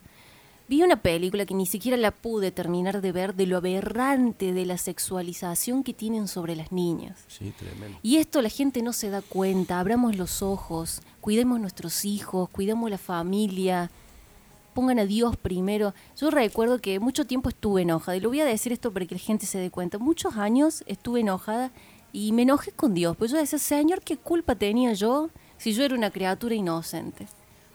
Pero tiempo después me di cuenta que Dios había tocado varias veces la puerta de- del corazón de mi mamá. Y Dios llama, ¿eh? Dios está ahí constantemente tocando la puerta para salvar, pero nosotros queremos abrir esa puerta, nosotros queremos abrir y mirar qué es lo que Dios nos quiere mostrar. Tremendo, ¿no? ¿Queremos dejar pasar a Dios para que Dios nos libre de cosas? ¿O nos conviene seguir guardando cosas abajo de la alfombra? ¿Nos conviene seguir negando? Somos negadores en, en el, en el fondo a Lo que veces. está haciendo Dios en esta noche y ahora en este tiempo más que nunca, eh, Rebeca, es que hay que sacar todo a la luz. Hay que sacar todo, todo, todo, eh, sin vueltas, sin vueltas, sin, sin tapar nada. Y vamos a aclarar esto de nuevo. La, persona que está del otro lado, siendo hombre, siendo mujer, niños también, eh, si vemos, eh, estamos viendo que alguien está pasando violencia, si usted está pasando violencia, hermano o hermana, asúmalo a lo legal también, porque esto viene también de parte de Dios. El que, el que calla es cómplice. Y si usted está viendo que alguien está pasando violencia, acompáñele sí de oración, pero también vaya a lo legal. Hay un polo Sí. de la mujer y un polo del hombre, vaya y denuncie. Dice acá, fui abusado sexualmente. Me dice, me siento, tengo prácticas o tendencias hacia el homosexualismo, lesbianismo, bi- bisexualismo. Qué tremendo. Dice, me dice, he practicado la masturbación. No sabe que se mueven tremendos poderes demoníacos a través de eso, cómo se abren puertas terribles en el ámbito de, de, las tinieblas, digamos dándole lugar a todos esos demonios, he cometido adulterio, he practicado fornicación, tengo tendencia a la prostitución. ¿Qué dice acá, eh, sexo indebido, sucubo, hay esa palabra también, sucubo e incubo. Eso es terrible. Yo, esos son demonios de sexo, de perversión de sexo. Y he sentido yo, en mi caso, personas que me han hablado, muchas personas, donde empieza así, así empieza. Una persona se acuesta a dormir y estos demonios actúan en el sueño de la persona. Entran en el, el sueño de la persona y se disfrazan, digamos, incubo, sucubo, si es un hombre de una mujer. Se presentan en un sueño como si fuera un sueño, digamos, de una mujer seduciéndolo a la persona, seduciéndolo, seduciéndolo, hasta que la persona, como que parece un sueño, termina teniendo una relación sin darse cuenta que una realidad ahí en el sueño. Cuando la persona después se despierta y se mira físicamente, se da cuenta de que tuvo una relación verdadera.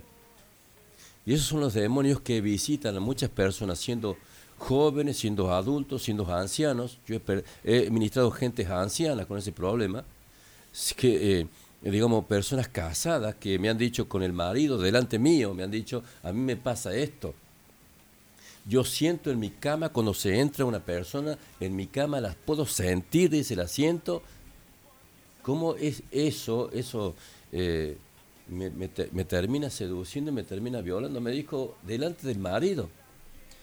Las sucubos, según las leyendas medievales occidentales, son los demonios que toman la forma de mujeres atractivas para seducir y violar a los varones.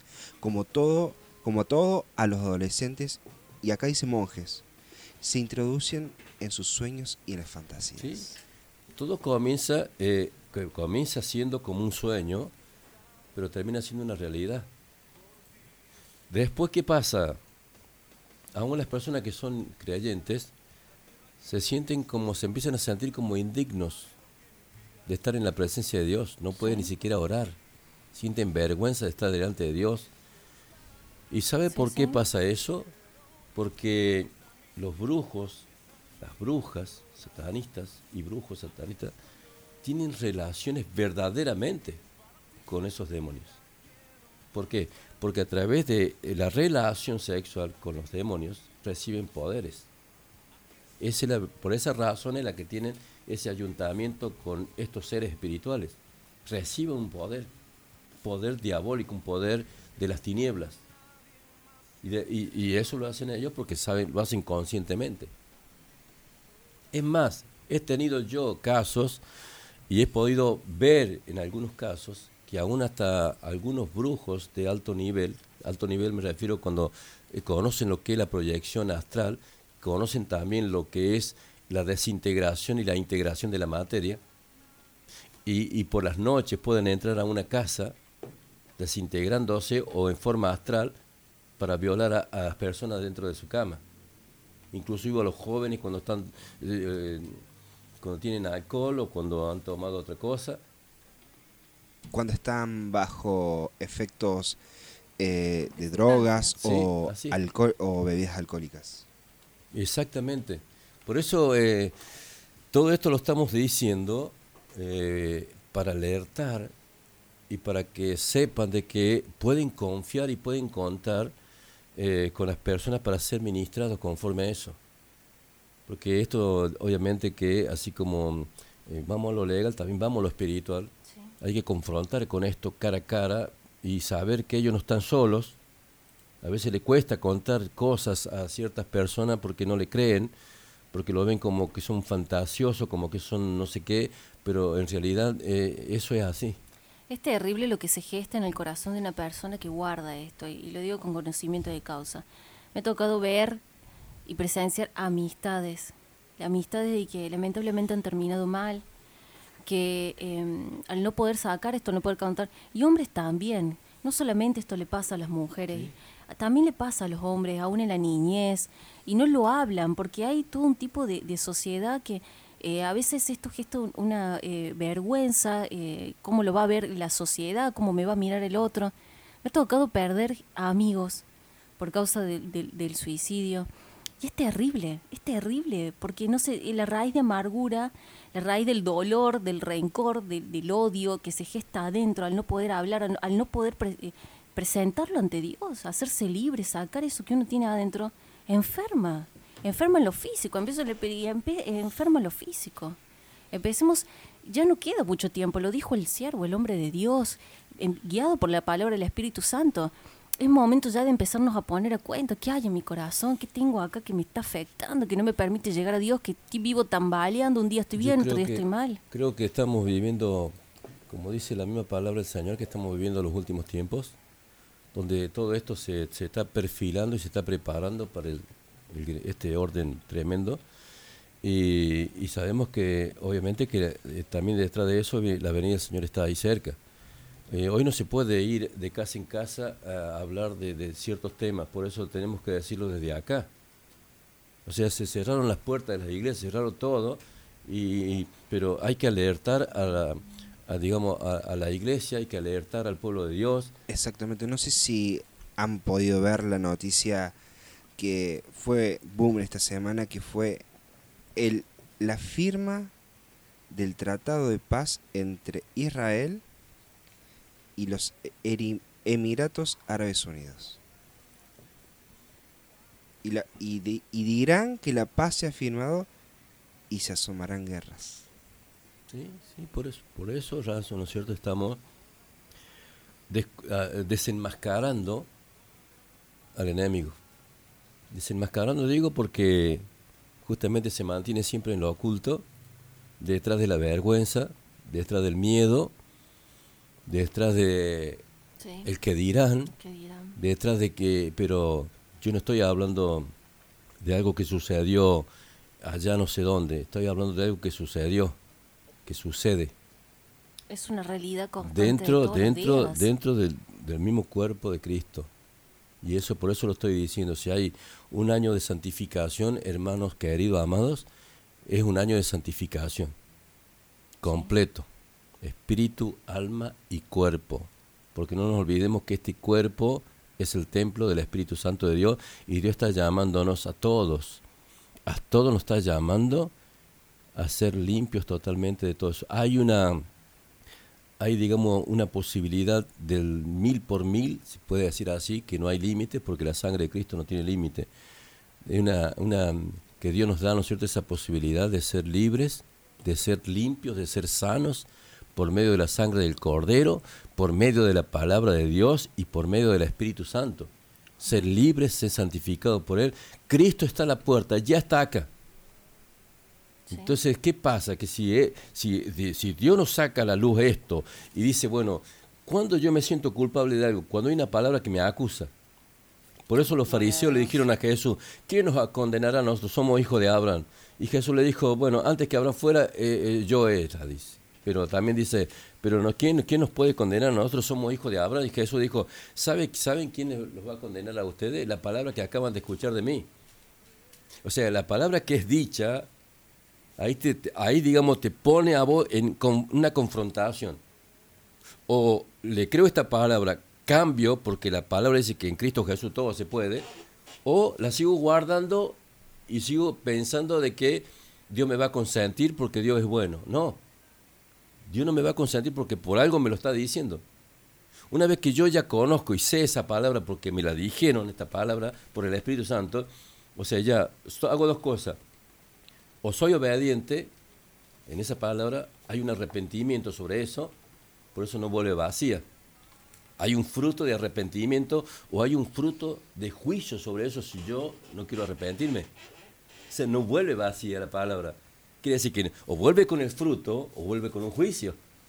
No sé si me entienden. No, sí, sí, sí. ¿Es sí. cierto? Entonces hay, hay que hablar, porque si no hablo, así como, o sea, como la tala, yo, tengo que hablar porque para eso Dios también me ha enseñado. Y no me enseñó simplemente porque leí mucho la Biblia también, porque la Biblia es la palabra de Dios para mí, perfecto, es la palabra de Dios que me habla permanentemente, sino también porque hay cosas que me han pasado desde, niño. No sé, nunca fui abusado, pero hay cosas que yo vivía en una villa, una villa eh, muy pobre, digamos, muy pobre, donde mis tíos eran totalmente borrachos, muy borrachos, gente que tomaba muy mucho, pobrecitos. Y no, yo no reniego de ellos, los amo. Pero ¿qué pasa? Que ellos traían gente a mi casa. A veces lleva gente a tu casa, amigos, qué sé yo. Y, ¿Me entendés qué pasa? Y así, güey, y si lo voy a decir, una vez lo dije allá en el estudio del día martes. Yo tenía, haber tenido tres- cuatro, cuatro años, supongamos, cuatro años. Yo estaba en una camita, había un brasero ahí, había varios tipos ahí tomando con mis tíos. Y yo, yo me desperté, era cuatro años habrá tenido. Luca, quedé paralizado. Paralizado del miedo, pánico, pánico, pánico. El tipo este me estaba masturbando. Te puedo, hasta el día de hoy todavía no me lo puedo sacar de la cabeza, eh, Rebeca. Y decir, no, no hay que decirlo, ¿cómo no hay que decirlo? Hay gente que está en esa situación con un miedo pánico terrible y no sabe a quién acudir, no sabe a quién decir, no sabe a quién hablar. Amén. Eh, eh, o sea, eso causa en una persona, Rebeca, usted lo sabe, nosotros lo sabemos, una cosa terrible emocional, mental y aún en lo físico. Totalmente. Entonces, bueno, hablemos di- directamente sobre lo que pasa y lo que está pasando aún, no solamente en Egipto, sino también eh, inclusi- inclusive dentro del pueblo de Dios. Hay gente que, que, hermanos, que tiene que cambiar, que tiene que buscar la forma de que este arrepentimiento sea genuino y, dar vuelta 180, 480, no sé cuánto de vuelta y decir, bueno, Señor, quiero, quiero hacer esto, quiero cambiar, quiero hacer esto otro, quiero renunciar a todo esto, no, hermano. ¿Para qué vamos a estar eh, siendo, eh, digamos, a veces, a veces parece, parece que soy fuerte en lo que digo, parece que soy medio bruto en lo que digo, pero no encuentro la forma de decirlo. Pero a veces es necesario. Cuando nos tocó empezar a hablar de cadenas generacionales, para mí fue terrible, terrible porque era necesario sentarse acá y no solamente leer los mensajes, sino también ponerse en la piel de la persona del otro lado. Para uno que tal vez lo pasó, no es tan porque uno lo entiende. Pero es necesario, porque hay gente que del otro lado que está sufriendo, hay gente del otro lado que lleva años sufriendo y que no sabe cómo hacer. Por eso, Dios, yo sé que Dios salva a las personas y sé que Dios puede sanar cualquier herida y Dios lo hace. ¿eh? No lo, no lo hacen, no lo hacen los médicos, no lo hacen las pastillas, no, lo- no, nada, nada, ni siquiera una familia, ni siquiera el amor de una pareja, nadie. Esas heridas solamente pueden ser curadas por Dios. Pero también sé que es necesario que esto también se acompañe del otro, de otra parte. Y Yo, yo Por de- eso, después de eso, Rebeca, Sí. después de mucho tiempo, yo iba al colegio, supongamos iba al colegio, este, no hablaba con nadie. No hablaba con nadie. Sabés que yo iba en un colegio medio interno, estábamos de la mañana hasta la noche porque comíamos todo ahí con mis hermanos. Y yo no hablaba con nadie. Me hacían ver hasta por los psicólogos, todo eso, porque qué problema tenía este chico que no hablaba, que nunca se comunicaba. Hasta en mi casa hablaba. ¿Me entendés? Un problema, había, tenía un problema grave en mi cabeza, un problema grave emocionalmente en mi corazón. Este, y eso me costó, me costó mucho tiempo. Decir, porque eh, esto no es, eh, me olvido y listo. Y como el mundo dice, eh, el tiempo lo cura todo, el tiempo lo agrava, no lo cura. Aquí lo único que cura, que salva y que cura las heridas más profundas del alma y del corazón es Cristo Jesús. El tiempo lo que hace es putrificar la herida. Exactamente. Y sale pus y nunca se cierra. Y sabemos que una herida abierta envenena el alma. Y hay raíces de amargura, depresión. ¿Y a, a dónde puede llegar a, a caminar? ¿Qué, ¿A dónde te lleva a caminar eso? Una depresión, una raíz de amargura. ¿A un suicidio? Sí, sí. Autoflagelaciones. Sí, cierto eso. es drogas, alcohol, a querer estar anestesiado de la misma realidad que estás viviendo, de no querer estar. Exactamente. Y querer borrar eso que tenés en, la mente. Exactamente, pero ahí está. Supongamos, cada uno dentro del cuerpo de Cristo cumple una función. Como órgano cumple una función diferente a otro órgano. Pero todos somos importantes dentro de este cuerpo. Ahora, dentro de, esta, de este campo de batalla, eh, dice que Moisés estaba en el monte ahí orando y Ur y Aarón le, le sostenían los brazos, porque cuando levantaba los brazos, digamos, el pueblo ganaba la batalla. Cuando se le bajaban los brazos, el pueblo perdía. ¿Dónde estaba el pueblo peleando? En el valle. Ahora, dentro de ese valle hay algunos que están peleando cuerpo a cuerpo ahí en esta guerra espiritual. Hay otros que están para sanar. Hay otros que están para restaurar. Pero hay otros que el que está cuerpo a cuerpo ahí con esos demonios son los que están, son los guerreros, las personas que están peleando con esos demonios. ¿Por qué? Porque si esos demonios no dejan a estas personas libres, esa persona nunca va a ser restaurada. Jamás va a ser sanada. Porque, ¿me entendés? Te consiento, te hablo, te consiento, te hablo. La herida, esa herida, hasta que estos, estos demonios que tormentan, que todavía esclavizan y que todavía están ahí, siguen abriendo esa herida. Y esta persona se siente momentáneamente como, como de alguna forma anestesiada por un momento, pero después esa persona sigue en lo mismo, vuelve a caer, sigue en lo mismo, vuelve a caer, sigue en lo mismo. Entonces, eso es lo que hay que hacer. Primero, hay que, las dos cosas, sanidad y liberación. Sanidad, liberación, sanidad y liberación. Porque este, estas heridas tienen que ver con una abertura. Y hay un, hay un demonio terriblemente gigante que está en el libro, no me acuerdo, está segunda de Raya, creo que está, que se llama mm, eh, Dios de Ecrón, algo así, que tiene que ver con el Dios de las moscas. Sí. Dios de las moscas se llama así. Es un demonio que tiene que ver con las moscas. Ahora, ¿qué hacen las moscas en una herida de una persona? O de un perro, de un animal. Siembran las larvas y eso se empieza a pudrificar. Empieza a pudrificar hasta que esa herida se pudre y la persona termina hasta muriendo por eso. La mosca se sienta, se alimenta, pone Posa, sus sí, huevos sí. Exacto. y se va. Bueno, este, estos demonios, que la Biblia habla de estos demonios, son justamente para hacer eso dentro de las heridas del alma. Y a estos demonios hay que atarlos y echarlos fuera, tomando control y dominio. Pero por eso la palabra, el Espíritu Santo por la palabra, trae revelación por la palabra, con, que tenemos que ser específicos en ciertas cosas, como una persona que tiene un cuerpo físico, un médico, no lo puede operar o no le puede dar un diagnóstico, no le puede dar un, un antibiótico si primeramente no, no hace unos estudios previos, una resonancia, una tomografía, lo que sea, para saber y determinar cuál es el punto afectado y qué es lo que tiene. Para saber después cómo lo operas y saber y también después de saber qué antibiótico le doy a esa persona para que tenga efecto sobre esa, sobre esa herida o no. Claro. En en lo espiritual es lo mismo.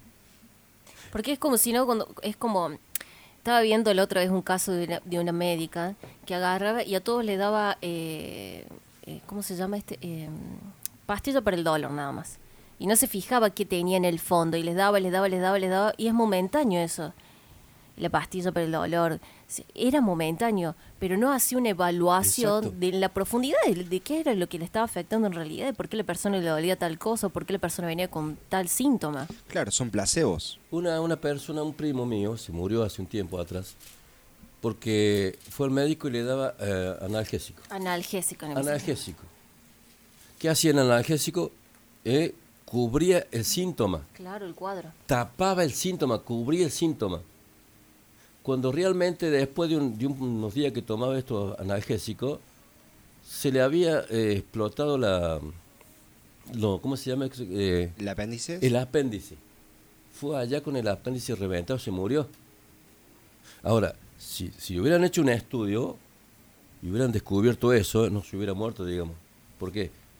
Porque por eso está el estudio que determina qué es lo que tiene. El analgésico ese que hace, Eh, cubre, cubre, digamos, los síntomas, el diagnóstico y uno sabe qué tiene. Entonces, ¿qué pasa? Que eh, en esto espiritual también es exactamente lo mismo. ¿Por qué? Porque el Espíritu Santo, dice Jesús, mi Señor, dice que el Espíritu Santo nos conduciría a toda justicia y a toda verdad. A toda justicia y a toda verdad. Y que el Espíritu, Santo nos revelaría a nosotros, ¿cierto? Todo lo que está oculto. Él nos revelaría. Entonces tenemos que entrar por medio del Espíritu Santo, por la palabra, porque el Espíritu Santo trabaja con la palabra, y que esta palabra en su totalidad recobre vida por el Espíritu Santo y que me dé la revelación de quién soy y qué es lo que hay en mi vida. Y de esa forma así, específicamente, con el arma, con el método, con lo que Dios me dice, diga, entonces entrar ahí, digamos, a conquistar lo que el diablo ha robado, lo que el diablo ha dañado.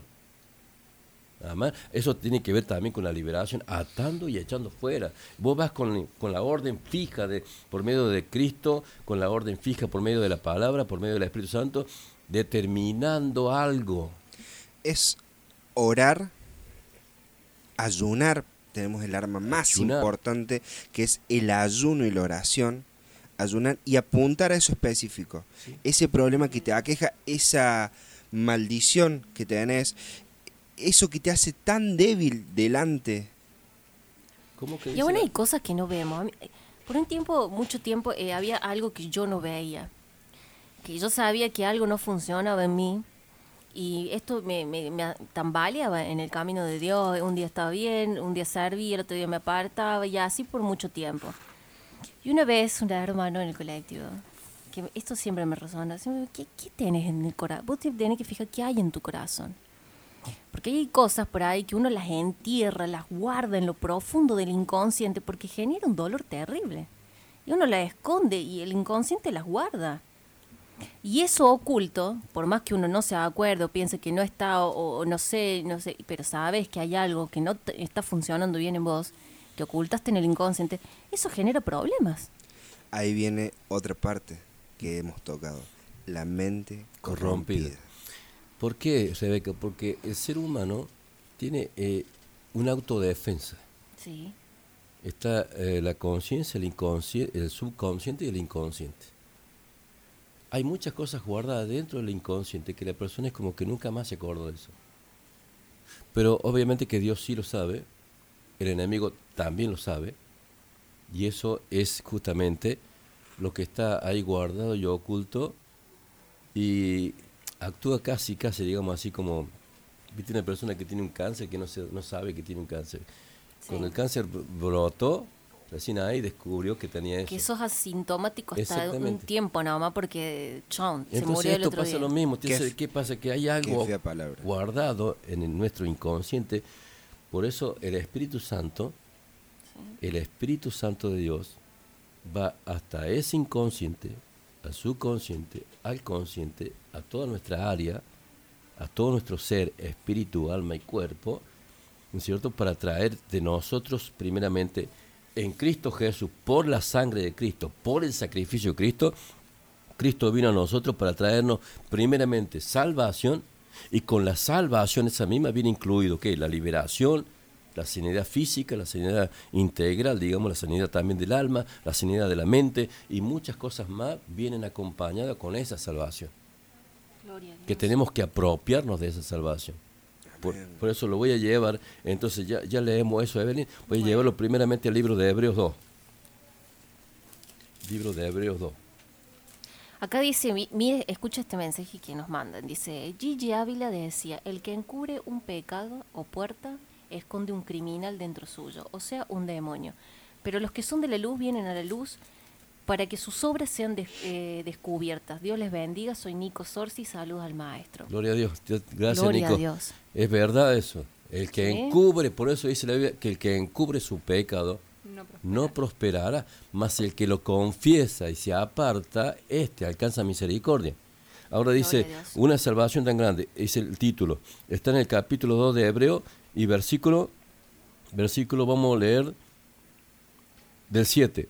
2.7 dice, y le hiciste un poco menor que los ángeles, le coronaste de gloria y de honra, y le pusiste sobre las obras de tus manos, todo lo sujetaste bajo sus pies, porque en cuanto le sujetó todas las cosas, nada dejó que no sea sujeto a él, pero todavía no vemos que todas las cosas estén sujetas. Amén. Si todo fue sujeto debajo de sus pies, pero dice que todavía es como que no vemos que todas las cosas estén sujetas.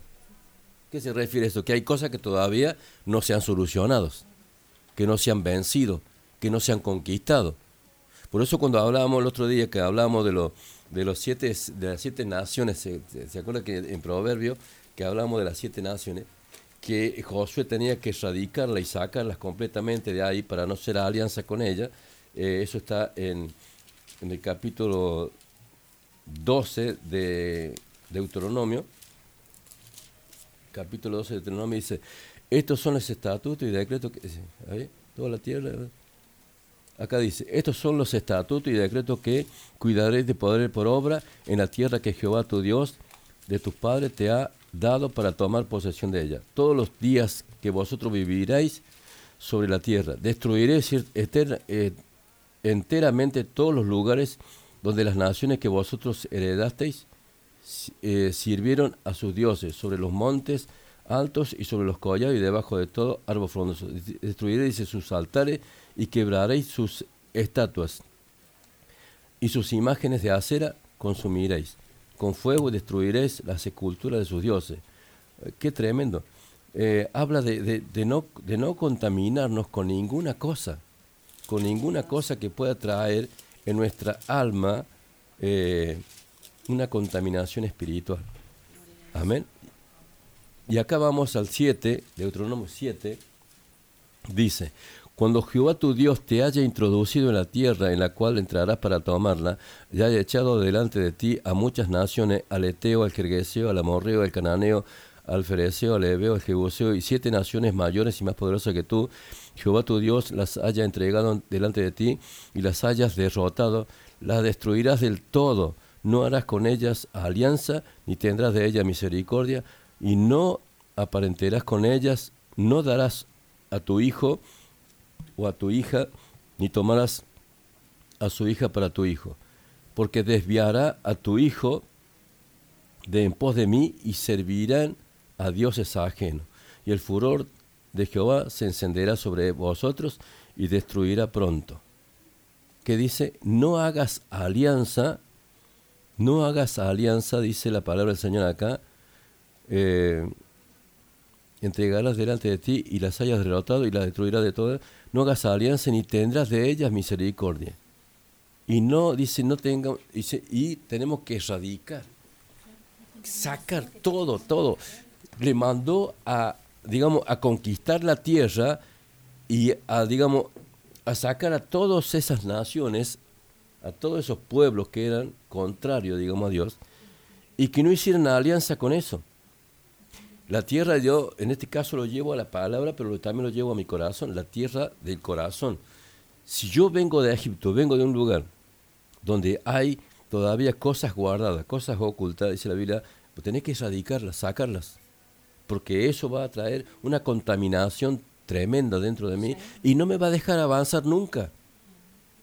Nunca me va a dejar avanzar en lo, en lo digo, por eso dice la palabra del Señor, dice, dice, olvidando ciertamente lo que queda atrás, metiéndose adelante hacia el supremo llamamiento, o sea que olvidando no es olvidar, sino es que es, digamos, solucionar ese problema.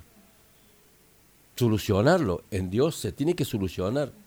Si esa persona acá, Josué, no sacaba esos enemigos de ahí y lo dejaba ahí, con el tiempo dice que si iban a aumentar, si iban a aumentar, si iban a aumentar, iban a ser tan poderosos que después no lo iba a poder sacar más. Entonces, ¿cómo hay que hacerlo? Hay que sacarlos ya. Que el Espíritu Santo en esta noche, por la palabra, haga una, una, una resonancia magnética en el alma, en la mente de esa persona que está del otro lado, y comience a sacar a la luz aquellas cosas que todavía no te dejan progresar, que no te dejan avanzar, que es un obstáculo, por lo tanto vos pegas contra esa roca, contra esa pared permanentemente y de ahí no podés pasar y volvés y volvés a enfilarte para poder llegar al otro lado y nunca podés pasar es porque hay un obstáculo. Y ese obstáculo lo tenemos que sacar sí o sí. No sé cuál es, el Espíritu Santo en esta noche te va a revelar qué es. Por eso estamos hablando de parte de Dios en esta noche, no estamos haciendo cualquier cosa, estamos hablando de parte de Dios porque queremos que todos nosotros, todos nosotros, digo nosotros porque todos tenemos que estar, ser restaurados por Dios, tenemos que ser eh, eh, santificados por Dios, aún en lo más profundo, por eso dice la Biblia, el que sea santo, santifíquese más todavía, el que sea justo, sea justo más todavía. Quiere decir que hay, una, hay un proceso en esta santificación y en este, en este trato con Dios de ser una persona justa delante de Él. no soy justo porque en mi propia justicia, sino soy justo porque Cristo me justificó. Pero a, tra- a través también de esa justicia, Dios va justificándome cada día más. Quiere decir que va sacando lo oculto a la luz, pecados ocultos, pecados guardados, pecados también, aunque a- en algunos casos no puedan ser ocultos, pero están siendo retenidos. Lo importante no, de no consentir con eso. Quizás hemos consentido o nos hemos acostumbrado, o mejor dicho, mal acostumbrado a vivir de esa manera durante, durante años. Porque es lo que me tocó, porque no sé vivir de otra manera, porque siento que no puedo hacerlo de otra manera. Pero en Cristo nos dice cómo vivir, por la verdad y por su palabra, que debemos vivir verdaderamente como hijos de Dios, como hijos de un rey y como reyes y sacerdotes. Totalmente, Beni. Eh, llega un momento de que uno por ahí piensa, no, eh, vengo de una generación maldita. Puede pasar de que, sien- que sientas que, que, estás maldecido o que naciste y que Dios no va a posar la mirada en vos y lo sea eso. Te- el, el enemigo te va a querer eh, decir, no, vos no tenés retorno, mira de dónde venís, mira lo que traes, mira cómo estás, mira cómo, cómo fuiste marcado. Pero si Dios te permitió estar en este momento, escuchar la palabra de Dios, llegar a una iglesia, que alguien te predicara, es porque Dios tiene un propósito para tu vida. Porque Dios y tal vez ni te diste cuenta interminablemente, interminablemente, un montón de momentos Dios te quiso salvar la vida y no te diste cuenta. Y sigue haciéndolo. Y sigue Y haciéndolo. sigue buscándote. Búscate, búscate, búscate, busca a Dios. Eh, no es que nosotros lo buscamos, Él, Él nos busca a nosotros. Como usted dijo en, en, en un estudio, mira si Dios no te va a buscar a vos, si, o sea, si tan mal uno piensa que es, o tan desagradable ante los ojos de Dios, o tan terrible lo que te haya pasado en tu vida, o lo que te haya sucedido, o de, de- o de la generación que venís, Dios por algo quiere salvar tu vida. que porque sos valioso, tremendo. uno es valioso ante los ojos de Es Dios. porque de tal manera, pero de tal manera te amó Dios que nosotros no tenemos a veces ni, no tenemos a veces ni, ni noción de la manera que Dios nos ama. Porque de tal manera nos amó Dios que dio a su Hijo unigénito para que muera en una cruz para salvarnos a nosotros. Por eso Cristo murió en la cruz, para salvar la humanidad. El Dios sabe perfectamente que somos débiles, que no tenemos fuerzas, pero Dios ya ha provisto por medio de Cristo, por medio del Espíritu Santo y de su palabra, ha provisto para nosotros esta salvación tan grande. Todo, todo lo que Cristo ha hecho, lo, lo hizo, eh, lo hizo por nosotros, para rescatar a la humanidad, porque de tal manera dice Dios, ¿amo a quién? Al mundo. No habla al mundo de un sistema de maldad, habla de nosotros como personas. Dios vino a todos los seres humanos. Y si cualquier persona, no importa lo que haya hecho, no importa lo que esté haciendo, si viene a Cristo con un arrepentimiento genuino, esa sangre de Cristo de- derramada habla de misericordia. Yo no he venido a condenar, sino vine a salvar, dice. Él no vino porque tiene un anhelo terrible de condenar, él vino para salvar. Vino como un abogado delante del Padre. Abogado tenemos para con el Padre, dice a Jesucristo el justo. Tenemos alguien que aboga por, por nosotros, que dice, no, para, espera, aguanta. Papi, yo Tenemos confío en él. Luca, tenemos dos cosas. Un abogado que viene a ser un, un, interme- un in- ¿cómo se llama? Intermediario. Intermediario y a, a un intercesor. O sea, tenemos las dos cosas. Un intermediario, que es Jesucristo como abogado, que viene a defenderte. Dice, "Ch, ch, yo hablo por Claro, vos. eh, a decir, mira, eh, padre, padre, eh, mira, eh, Juan eh, comete un error, pero mira mi sangre. Esa sangre yo la derramé por él. O sea, ¿y, y, y cuál es la sangre que derramo? Ahí se presenta el abogado, pero también se representa el intercesor. Tal cual. En esa sangre, no te, no te olvides, Señor Padre, no te olvides que en esa sangre yo llevé el pecado de Juan. Así como eh, el día de ayer y de hoy en el maná este, que está eh, estábamos en Juan hablaba sobre la crucifixión de Cristo. Dio hasta la última gota de agua y sangre que había en su cuerpo, la dio por nosotros. Sí, y mira lo que pasó. Cuando le clavan la lanza del costado, en vez de quebrarle los huesos, porque no se le podía quebrar los huesos, porque escrito estaba así, ese, ese soldado que le atraviesa la lanza para asegurarse que estaba muerto, le abre un boquete en el último lugar que quedaba de gota de agua y de sangre, que era el corazón. Pero el corazón ese, se- cuando se le abre el boquete, ese que le abre el hueco la lanza, estaba, fue hecha por el Padre a propósito. Porque ese hueco en el corazón de Jesús es el lugar abierto al lugar santísimo. La puerta. Es la puerta abierta al lugar santísimo, donde dice, vengan confiadamente al trono de la gracia, donde encontrarán el oportuno socorro y el descanso para vuestras almas. Ese hueco quedó abierto exclusivamente para que los redimidos de Jehová, para aquellas personas que tienen una- un arrepentimiento por medio del Espíritu Santo, puedan encontrar en, en el lugar santísimo el refrigerio, el descanso y la salvación para sus almas. Y ese lugar está abierto y va a seguir abierto hasta que la iglesia sea levantada. Gente, ¿qué más quieren? Tenemos un abogado y un intercesor que vela por nosotros cada día.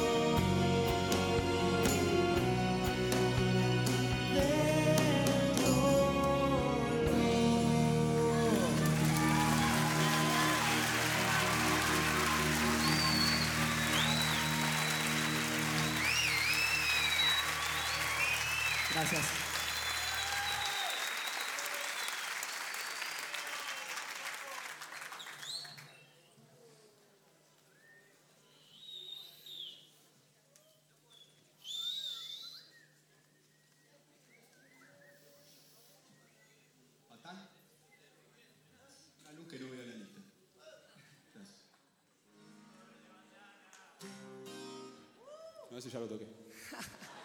Este tiene que ver un poco con lo que nos pasa, ¿no? Acá un poco en la, en la vida carajense. Que hay que ir, hay que ir sorteando obstáculos.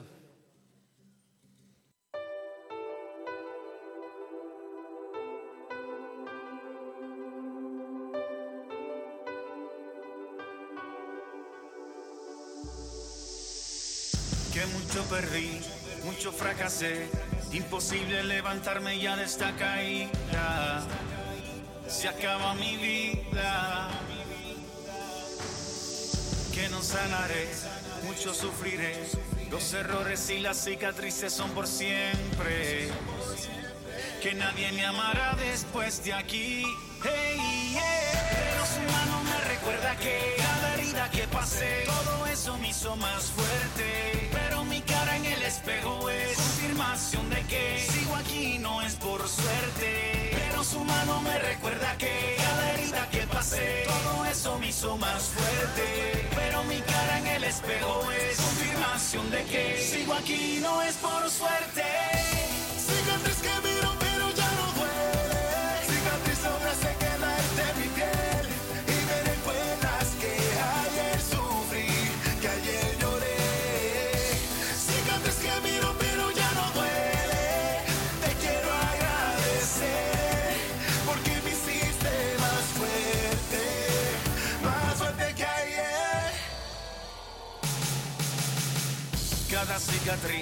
Nos recuerda que en él tenemos el refugio y siempre nos sostiene.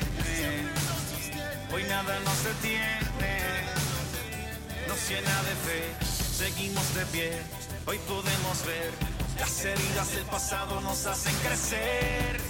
Ahora somos más fuertes. Y si vuelve a llover, su mano me recuerda que cada herida que pasé, todo eso me hizo más fuerte. Que sigo aquí, no es por suerte. Pero su mano me recuerda que cada herida que pasé, todo eso me hizo más fuerte. Pero mi cara en el espejo es confirmación de que sigo aquí, no es por suerte. Cicatriz que duele. ¿Cuántos de ustedes del otro lado ven esa cicatriz y dicen, Dios me sacó de ahí? Esa cicatriz que tiene marca, que te ha dejado una marca, pero ya no duele porque Dios la sanó. Porque me hiciste más fuerte, más fuerte que ayer. Bueno, Lucas cerró recién eh, el bloque cuando decía que tenemos un abogado, un intercesor y un, pra- un paracleto. El paracleto es el Espíritu Santo que camina a nuestro lado. Nuestro amigo, como dice nuestro queridísimo Ciaro, es nuestro amigo, nuestro consolador y amigo. Mirá las cosas que Dios nos ha provisto. Dice, tenemos un abogado, un intercesor y el Espíritu Santo que pelea por nosotros permanentemente. Tremendo. Tremendo. Que Evelyn, ¿vos tenías ahí para leer un versículo? O Eh, ten- hablando con respecto que, que quedó en el tintero con eso, con respecto a las preguntas que llegaban Ah, sobre el matrimonio, entonces tenemos varios versículos. Uno de ellos era justamente Tesalonicenses que dice que cada uno de vosotros sepa tener su propia esposa en santidad y honor, lo que en pasión de concupiscencia como lo y perdón, y honor, no en pasión de concupiscencia como los gentiles que no conocen a Dios. Ahí clarísima la, la palabra que nos Hay afirma uno lo que que, está ahí que está eh, que en Corintios. Está en Corintios. Uno que está ahí que te di recién. Ahora yo tengo una pregunta, voy, voy a tirar así a la mesa una pregunta, un debate y, ¿por qué no?, Al- algo grande. Maestro. Sí. Eh, la música, sabemos que la música del mundo eh, no nos ayuda, no, no nos edifica, sino que nos eh, contamina. Ahora, supe escuchar muchas veces. No, eh, no es tan mundano. no es tan mundano. No, pero canta, le canta el amor. Estamos hablando de cantantes, que hay muchos, románticos. Y vamos también, no solamente la mundana, vamos también a esa música cristiana, entre comillas, que uno escucha la letra, pero después cuando va a ver el videoclip se lleva tremenda sorpresa. Sí, si la letra está guiada por el Espíritu Santo, no creo que haga falta que en tu videoclip lleves a otro ángulo que también lo puede sujetar, lo puede enlazar a la persona que lo está haciendo. Exactamente, pero eh, yo traigo esto a qué? A que he escuchado de varios creyentes de- en el transcurso de mi vida de decir, sí, es, es- no es cristiano, es del mundo, pero lo que canta no es tan mundano. Todo lo que está hecho comercialmente Porque- para vender está hecho para sujetar y trabajar en la mente. Porque le canta a la amada, Al amor. al amor. Creo que Y, y si uno se pone a escudriñar y a ver a dónde va la letra, nos lleva a muchos caminos. ¿Por qué tiro este tema? Porque por ahí, sin querer queriendo, pensamos que está bien y nos estamos comiendo condenación. Hay mucha gente que por escuchar una letra, eh, he escuchado mucho esto, dice, ay, no, escuché este tema y lo voy a hacer, lo voy a hacer. Y, y fue algo que me iluminó porque escuché este tema. Hay canciones. Ahora. Sí. Ahora yo digo esto. Eh, una cosa es las cosas del espíritu, Tal cual. otra cosa es las cosas de la carne. O está inspirado por el Espíritu Santo o no le está. Una cosa no tiene nada que ver con la otra. Yo veo a este, ¿cómo que se llama este hombre? Eh, a David cuando fue a recuperar el arca de los filisteos. Este, fue a recuperar el arca de los filisteos, muy, muy bien, lo, lo- la, lo- la recuperó y después la traía, la traía, eh, dice que hizo un carro nuevo y lo trajo en ese carro nuevo con los bueyes al arca, al arca del pacto. Y el arca del pacto, obviamente, que estaba la gloria de Dios ahí. Y dice que, bueno, la traía en ese, en esa, en ese carro y en los bueyes. Cuando van a cruzar un río, parece que se iba a caer el, el arca y uno de los hombres ahí la, la quiere sujetar para que no se caiga.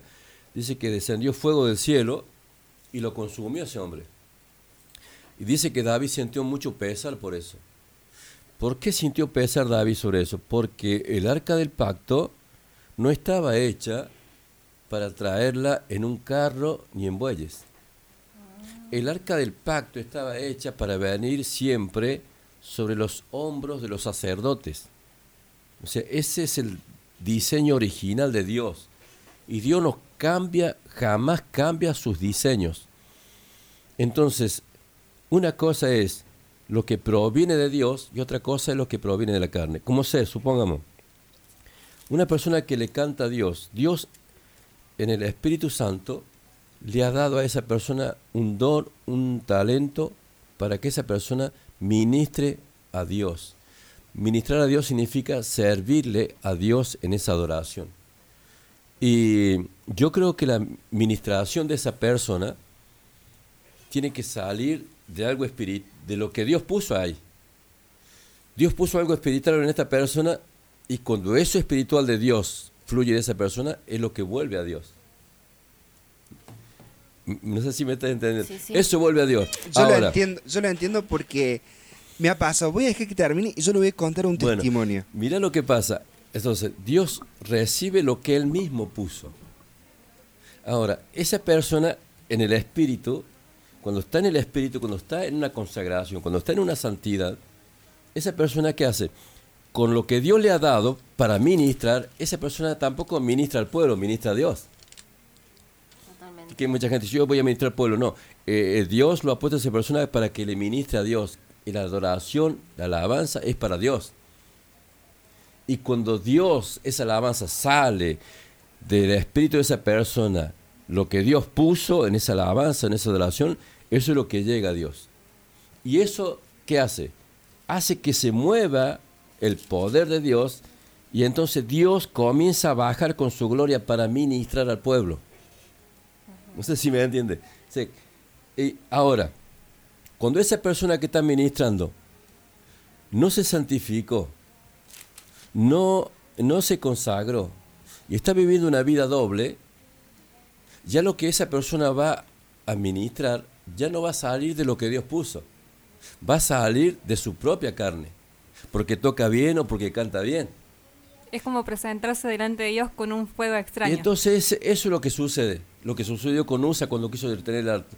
¿Y, ¿Y qué pasó? Que cuando los dos hijos de Aarón, que eran sacerdotes, tenían que prender el incienso a la mañana y a la tarde, el incienso, el altar del incienso que estaba en el lugar santo, que estaba antes del velo para cruzar el lugar santísimo. Los dos sacerdotes tenían que, o sea, encender el incienso a la mañana y a la tarde. Pero ellos tenían que sacar fuego de fuego que siempre estaba encendido y ese fuego estaba encendido siempre en el lugar de los sacrificios. Tenían que ir y sacar fuego de ahí y con ese fuego prender el altar del incienso. Ellos en ese día se descuidaron, por eso, por eso digo que tienen que estar atentos porque Dios no cambia sus diseños por nadie. ¿Y qué pasó? Ellos sacaron fuego de cualquier lado. Y bueno, no importa, vamos, de, saquemos de acá, llevemos de allá. No, no, no. Dios nos recibe cualquier fuego. Dios nos recibe cualquier, ah, alabanza. Dios nos recibe cualquier cosa. Dios recibe lo mismo que Él puso y lo que Él recibe. Entonces, ¿qué pasó?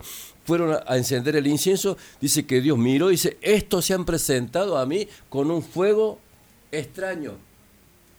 No es el fuego que yo puse. Entonces está el fuego del espíritu que Dios puso y está el fuego del alma, de la carne. Amén. Que este fuego puede ser encendido por el fuego del Espíritu Santo, que mueve las emociones, que mueve la mente, que mueve el corazón, para que Dios reciba una administración. Pero si sale solamente de la carne esa, es un fuego extraño delante de Dios. Y acá volvemos a que esto debe tener frutos. Sí, por el fruto lo conoceres. Por los frutos los Y por conoceréis. su fruto, y Dios conoce. Y como dijo usted al comienzo, la palabra de Dios va y no vuelve vacía. Exactamente. ¿A qué, a qué viene todo esto? Yo me acuerdo, es un testimonio. Eh, todo el mundo sabe, me gusta mucho el rock. Y de chico era la oveja negra. ¿sí? Porque escuchaba rock, eso no es de Dios, eso es del diablo, ¿cómo puede ser esto? Pero si hay frutos, ¿qué pasa? Entrando un día a un recital de una banda cristiana, escucho a un hombre, delante mío escucho a un hombre, "Es- es- estos ya no tocan como antes, ya no son los de antes, porque era una banda que venía del mundo, se, se convirtieron a Cristo y empezaron a cantar de Cristo. Y estaban, ellos tocaban en grandes eh, festivales y empezaron a tocar ¿dónde? En iglesias. iglesias, centros cristianos. Y este hombre, usted lo veía un rockero, pantalón de cuero. Ahora tenía que ir a una iglesia. Dice, pero ¿por qué tiene que venir acá? Con una cerveza en la mano, antes de entrar, porque no se podía entrar con nada. Y lo gracioso y lo, y lo bueno de decir, che, hay frutos, es salir y viendo al mismo hombre totalmente desarmado. Porque Dios había tocado su vida esa noche. Hay fruto. Llorando, diciendo, con razón vienen acá.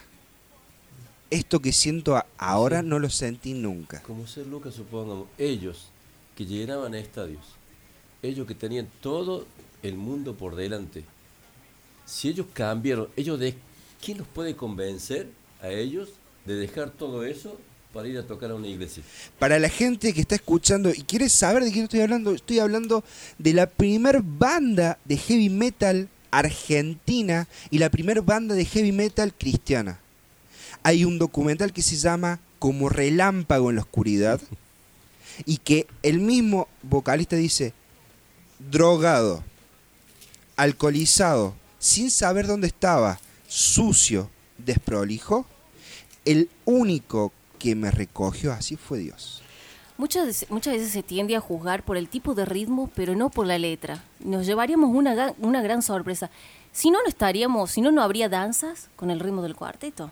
¿Qué, qué tema esta de lo que es la música? Sí, sí. Hablábamos recién fuera del aire el tema de las películas y toda la industria del entretenimiento. Un tema para poder hacerlo en un programa de qué se trata, qué, qué es de. Dios, qué no es de Dios y qué influye en cada, en cada una de esas cosas. Aún hay que rever lo que se dice ser cristiano también adentro. Eh, navegando por las redes sociales uno se lleva la sorpresa.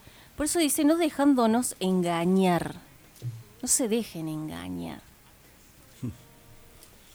A ver, Evelyn, léeme el otro pasaje que tenés ahí. Tengo acá lo que es Primera de Pedro, pero Corintios no sé qué capítulo sería para buscarlo. Eh, léeme el de Pedro, después te digo. Dice Primera de Pedro, capítulo 4.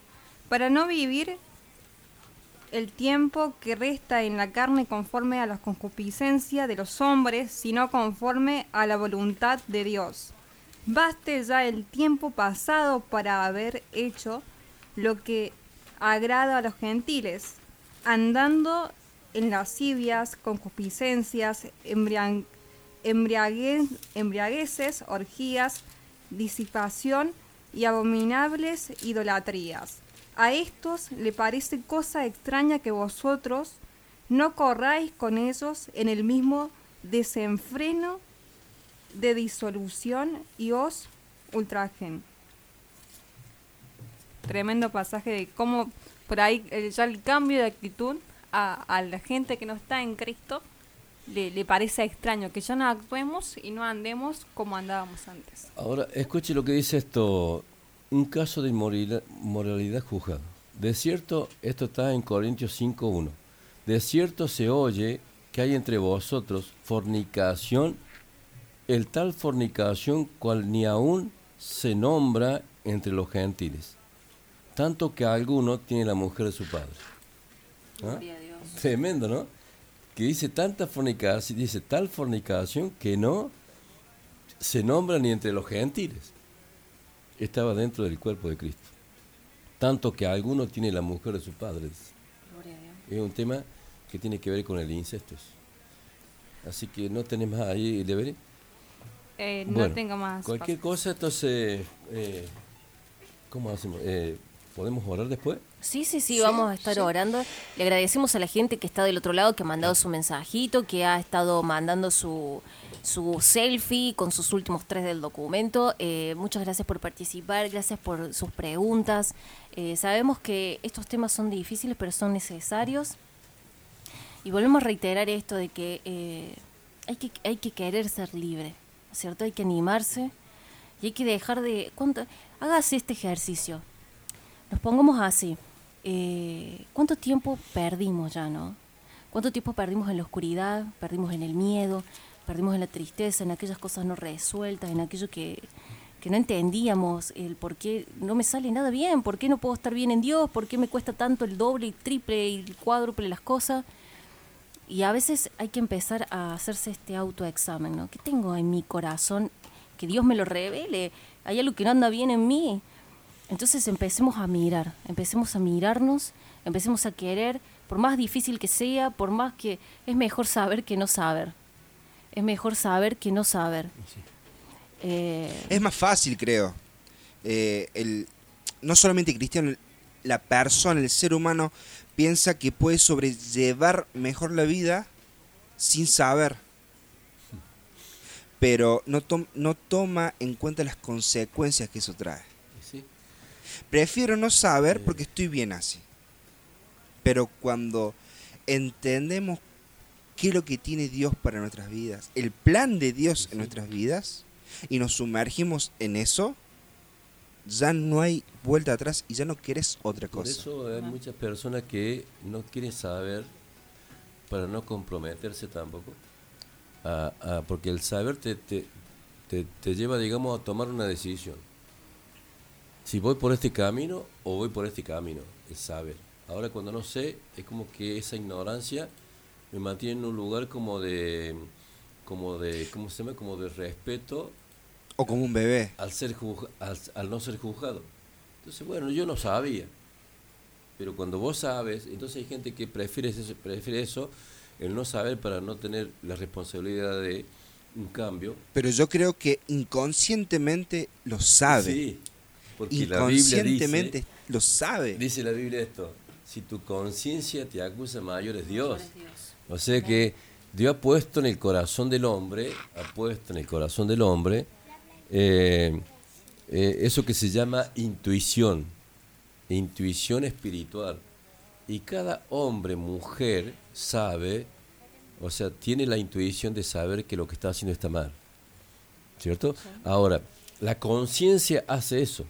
La conciencia te marca que eh, un semáforo rojo y un semáforo verde. Y te dice, este es rojo, está mal. Este es verde, está bien. Ahora, eso es lo que hace la conciencia. Pero cuando la conciencia está cauterizada, entonces por eso el Espíritu Santo actúa mucho mayor que la conciencia. Porque el Espíritu Santo te muestra, este es verde y este es rojo, y te dice, elegí el verde. O sea, el Espíritu Santo te, dice cuál es el, el camino que vos debes, debes seguir. Pero obviamente que Dios lo ha creado al ser humano para eso. ¿No es cierto? Con una intuición en el área del espíritu, tiene una intuición que te va diciendo lo que está mal y lo que está bien. Así como la intuición femenina. Y que no sabe el hombre también, eh, no sabe quizás dominar, ¿no es cierto?, para ver cuál de las cosas eh, eh, tomo, pero por eso el creyente, el Hijo de Dios, el creyente, sí sabe cuál tomarla, porque el Espíritu Santo se lo hace saber claramente. Así que en esta noche, por eso, estamos hablando para que nos determinemos a marcar, hasta, a partir de hoy, a marcar un antes y un después. A partir de hoy ya no, no podemos decir yo no sabía. Exactamente. Hoy cada uno de ustedes que están escuchando en sus casas, en sus lugares de trabajo, ahí a todos los que están privados de su libertad, le mandamos un saludo gigante y que Dios los bendiga y los fortalezca a cada uno de ellos, eh, a los que están en la prisión de, de mujeres también. Hoy es un antes y un después. Es un punto de quiebre, como venimos hablando en varios programas. Hoy es un punto de quiebre.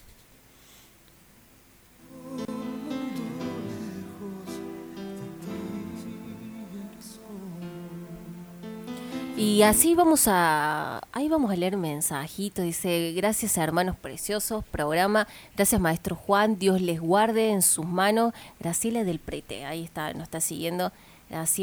Recuerdos hermosos tengo de niña ahí en el MEN cuando nos enseñaba las alabanzas en lenguaje de señas, allá adelante. Qué hermoso. Así es. Hermoso. Estaba eh, conectados desde Costa Zacate, desde La Bulash, desde Río Tercero, desde Embalse. Le mandamos un saludo gigante a cada uno de ellos. Acá dice, hola, buenas noches. Quería mandar saludos a Juan Manuel Chiavo, como todas las noches, eh, de parte de su mujer y sus hijos, tantos años juntos, acá seguimos esperándolo y orando por él. Lo amamos. Está en el MD2, pabellón 1.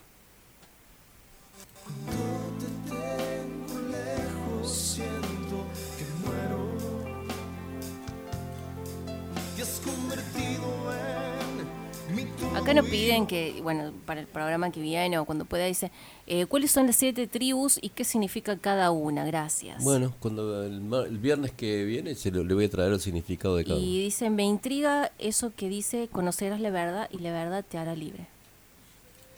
Como dice la intriga, Que le intriga la, la Ah. frase, conocerás la verdad y la y la verdad. verdad te hará libre. O sea, la verdad, eh, ¿qué, qué es la verdad? Lo opuesto a una mentira. Cuando sabemos que la verdad está en nuestras vidas, esa, esa misma verdad, digamos, nos despoja de toda mentira. Nos despojamos de la mentira. No hay mentira que pueda tener eh, cabida en mi mente cuando yo he sido eh, revelado en esa verdad. La verdad es la luz. Es la luz. Y es, Es la la palabra del. Señor. Por eso Jesús dijo, yo soy el camino, la verdad y la vida. Y el Señor dijo, cuando Él vino a la tierra, ¿qué dijo? Él vino, dice que la luz vino a los hombres. Y que los hombres amaron más las tinieblas que la luz. ¿Por qué? Porque dice que sus obras eran malas. O sea, y cuando la luz viene, ¿qué hace? Viene la luz, que es la verdad, ¿qué hace? Se descubre lo que está oculto. Saca a la luz lo que está oculto. Y cuando saca la luz de que está oculto, digamos, esa mentira queda expuesta. Y entonces por, esa, por ese motivo Dios envió a su Hijo al mundo para revelarnos a nosotros su verdad. Su verdad. Así que por eso, hermano, eh, la verdad, dice, conoceremos la verdad. ¿Cuál verdad? Esa verdad. Primeramente Cristo. Y por medio de Cristo, que es la luz, nos revela a nosotros también nuestra propia verdad, de lo que somos, de lo que tenemos, de lo que hay. Carmen Sánchez de desde Neuquén dice saludos al siervo amado Raúl. Gracias por cada palabra compartida en esta noche. Gracias a vos, Carmen. Gracias A todos. totales a todos. Dice, hola, saludos desde Valparaíso, Chile, anexo Medea. Saludos al maestro, hermoso el programa, muchísima enseñanza. Dios los bendiga muchísimo. Saludos al pastor Pedro y familia, bendiciones. Desde Embalse, familia Centeno. Nos saluda, muchas gracias. Nos sigue mandando su selfie, Eugenia Whitney. Si lo pronuncio bien, díganme. Han participado bastante, así que ahí la productora del programa va a estar anotando y va a ver. De la calera, María Peludero nos saluda. Y así despacito vamos introduciéndonos y,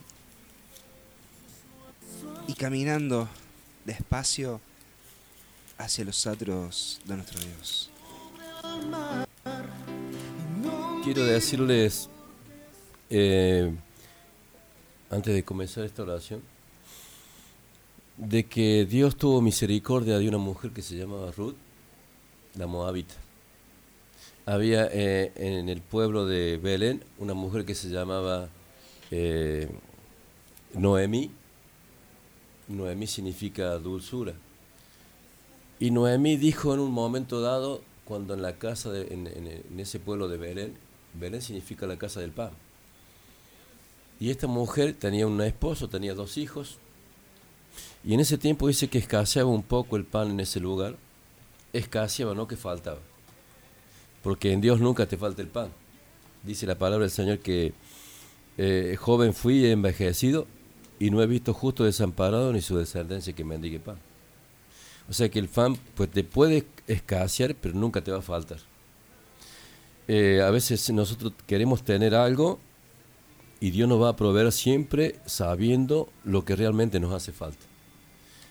Y entonces esta mujer tomó una decisión tremendamente equivocada porque dejó la casa del pan, dejó el pueblo de Belén y se fue con su esposo, sus dos hijos, a esta tierra, a la tierra de Moab. Y, recién vimos lo que, de dónde venían estos moabitas, de un pecado terriblemente de incesto, con una tierra, digamos, donde Dios dijo, no se presentarán de mí, de- delante de mí hasta la décima generación. Y esta mujer se fue a un lugar equivocado. Y dice que en ese lugar sus dos hijos se casaron, tomaron mujer para ellos. Una se llamaba Orfa y la otra se llamaba Ruth. Y dice la palabra del Señor que con el tiempo, al transcurrir el tiempo, dice que el marido de esta mujer, de Noemí, falleció. Y con el tiempo también fallecieron los dos hijos. Entonces ella, ella entró en una amargura tremenda y de repente dijo, bueno, me voy a volver a mi pueblo, a mi ciudad, de donde salí. Pero ya no voy a volver como Noemi. Voy a volver como Mara. Porque dice que vine llena a este lugar y me volví vacía. Y Mara significa amargura. Una mujer con mucha amargura porque había perdido todo. ¿Por qué perdió todo? Porque se fue a un lugar equivocado. Y a veces nosotros acá en, el- en la casa de Dios, quizá no tengamos la abundancia que yo quiero, pero voy a tener lo que realmente Dios quiere que yo tenga. O sea que no tengo que sa- salir del el entorno que tiene que ver con Dios. Por más que el mundo me ofrezca lo que me ofrezca. Y entonces dice que ella le dijo a sus dos nueras que se quedaran en su tierra porque, porque bueno, este, ella se volvía a su, a su, tierra. Y entonces había una de ellas que se llamaba Ruth, y Ruth, esta mujer, la amaba tanto como si fuera la madre. Y dijo, bueno, yo me voy a ir contigo. Y si no, no, quédate acá porque vos sos de este lugar. Y, y sabe una cosa, le dijo, no, porque a partir de ahora, dice, a partir de hoy, dice, tu pueblo será mi pueblo y tu Dios será mi Dios. Amén.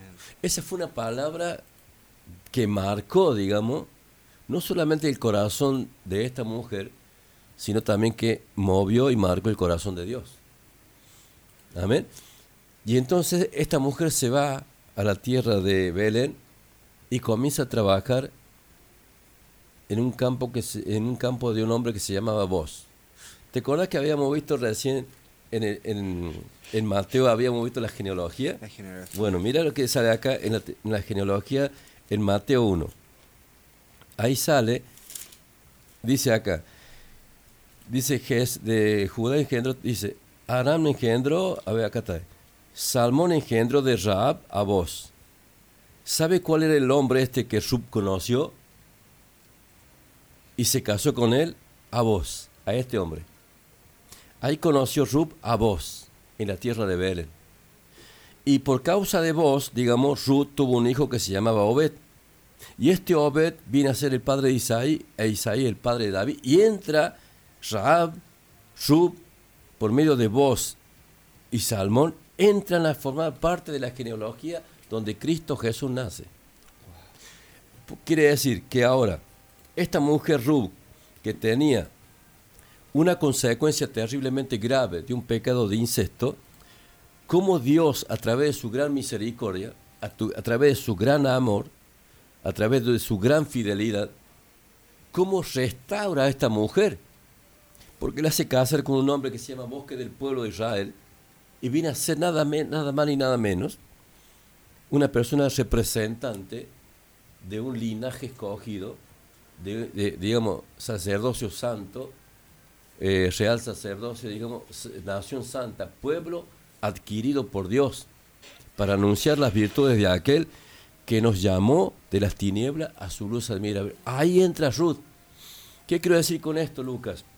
Ya que aquellas personas que están del otro lado y que han vivido o que están viviendo una experiencia como esta, no hay ninguna, ningún pecado, ninguna falta, ninguna maldición que la sangre de Cristo no pueda limpiar y que el amor y el corazón del Padre no puedan perdonar.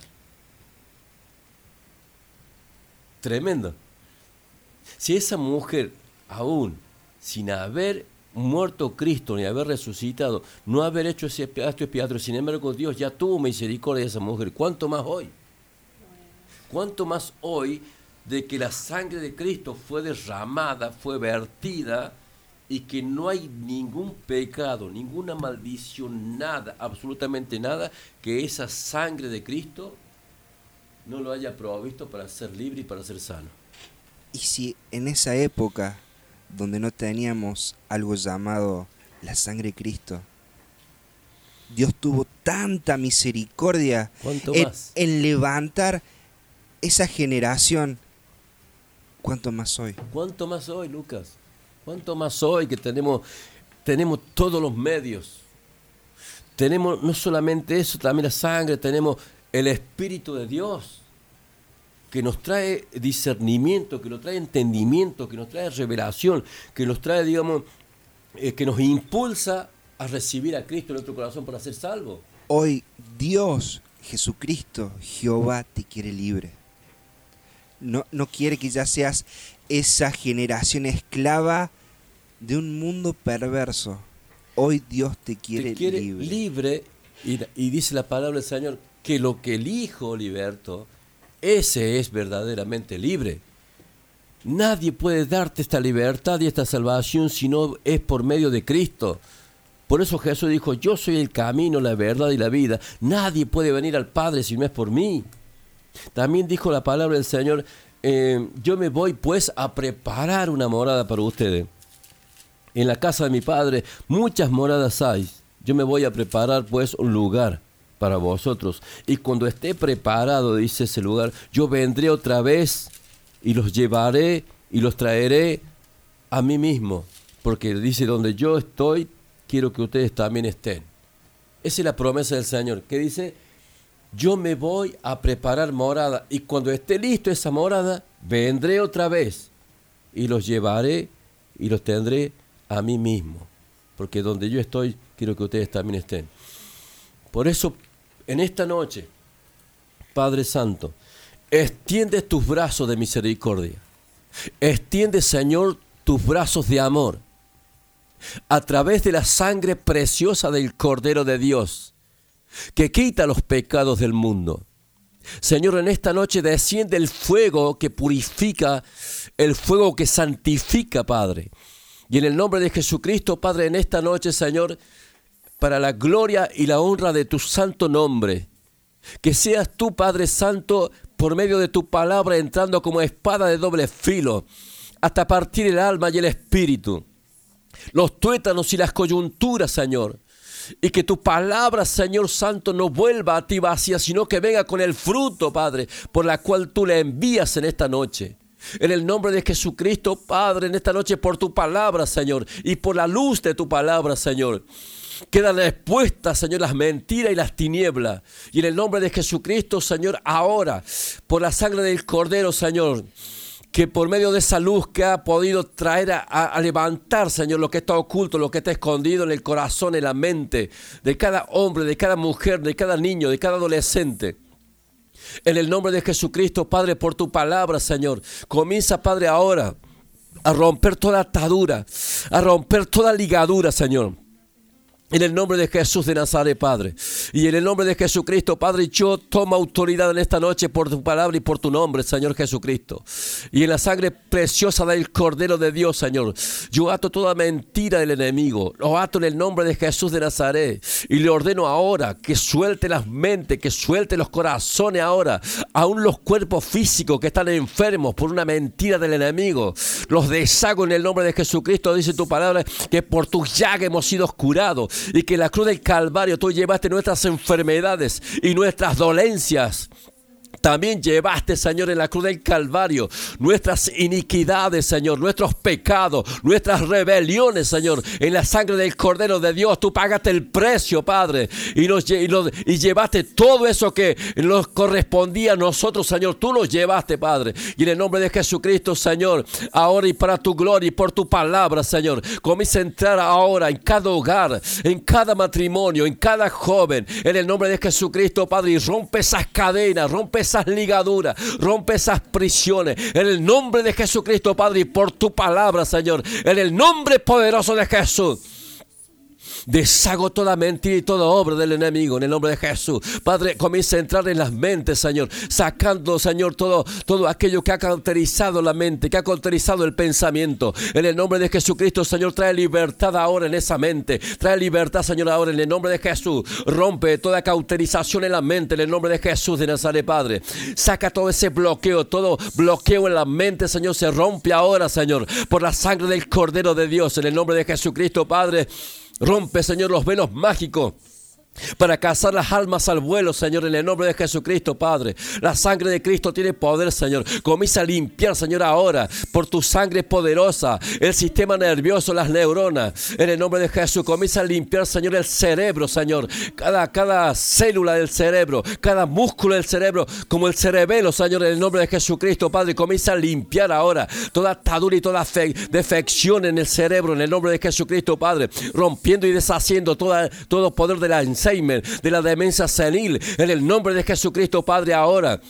Por la sangre del Cordero de Dios, Señor. Quita, Señor, ahora todo estado de pánico, toda depresión, toda angustia. En el nombre de Jesucristo, Padre, y por el poder de tu Espíritu Santo, Padre. Que entra, Señor Santo, ahora a, tra- a traer, Señor, libertad a los cautivos, a los oprimidos por el enemigo. En el nombre de Jesucristo, Padre, y por tu palabra. Tu palabra dice, Señor, que, que por tus llagas hemos sido curados, Señor. Y en el nombre de Jesucristo, tu palabra dice que tú nos diste poder para hollar serpientes y escorpiones. Y sobre toda fuerza del enemigo, y nada os dañará. En el nombre de Jesucristo, Padre, ahora. Señor, toma control y dominio, Señor, aún del corazón, Señor, emocional. El corazón, Señor, donde están las emociones, los sentimientos, Padre. Y comienza a sacar toda mentira del enemigo que ha puesto miedo, que ha puesto angustia, que ha puesto tristeza, que ha puesto rencor, que ha puesto falta de perdón. En el nombre de Jesucristo, Padre, comienza a limpiar el corazón, comienza a limpiar el alma, Señor. En el nombre de Jesucristo, Padre, y transforma esos sentimientos y esas emociones, Padre, en amor, en perdón. En el nombre de Jesucristo, Padre, en alegría, Señor Santo, en el nombre de Jesús, tú cambiaste nuestro lamento en baile, Señor, tú cambiaste nuestro lamento, Señor, en gozo. En el nombre de Jesucristo, Padre, comienza a entrar también, Señor Santo, en el nombre de Jesús, ahora, en cada órgano de nuestro cuerpo, en cada órgano de nuestro cuerpo, Señor, y comienza a restaurar el corazón, comienza a, restaurar el corazón, Padre, que se, que se vuelva un corazón equilibrado, Padre Santo, sano, para poder diagramar y distribuir la sangre correctamente en cada órgano de nuestro cuerpo. En el nombre de Jesucristo, Padre, comienza ahora, Padre Santo, a entrar también en la sangre. Señor, ahora en el nombre de Jesús, trayendo sobre la sangre, Padre, en el nombre de Jesús, una sangre, Señor, limpia, una sangre de buena calidad, Señor, en el nombre de Jesucristo, Padre, y que esa sangre comience a entrar en cada vaso sanguíneo, comience a entrar, Señor Santo, en cada tendón, en cada músculo, en cada sangre, en cada órgano de nuestro cuerpo, en el nombre de Jesucristo, Padre, la sangre poderosa del Señor Jesucristo, Señor, comienza a limpiar los pulmones, comienza a limpiar, Señor, el hígado, el páncreas, comienza a limpiar, Señor, ahora. Los intestinos, comienza a limpiar, Señor, ahora, en el nombre poderoso de Jesús, trae sanidad, Señor, en los riñones, en el nombre poderoso de Jesús, en los huesos, Padre, trae, trae sanidad en los huesos, Padre Santo, en el nombre poderoso de Jesús, Padre, y para tu gloria, Padre. Señor, comienza ahora, Padre Santo, a, a tra- a traer sanidad, Señor, en los órganos sexuales, Padre Santo, en el nombre de Jesús, tanto en las mujeres como en los hombres, Señor. Comienza a traer ahora sanidad en el nombre de Jesús de Nazaret, restauración, Padre Santo, en el nombre de Jesús de Nazaret. Y en el poder de la sangre preciosa del Cordero de Dios. Ahora, Padre Santo, también, Señor, en el nombre de Jesús, rompemos con toda atadura espiritual, rompemos con todo velos mágicos en el nombre de Jesús, rompemos, Señor, con todo trabajo de magia y hechicería que se hayan hecho en contra de, eh, personas que están dentro de tu cuerpo, del, del cuerpo de Cristo, de tus hijos, Padre Santo, en el nombre poderoso de Jesús, Padre, y para tu gloria.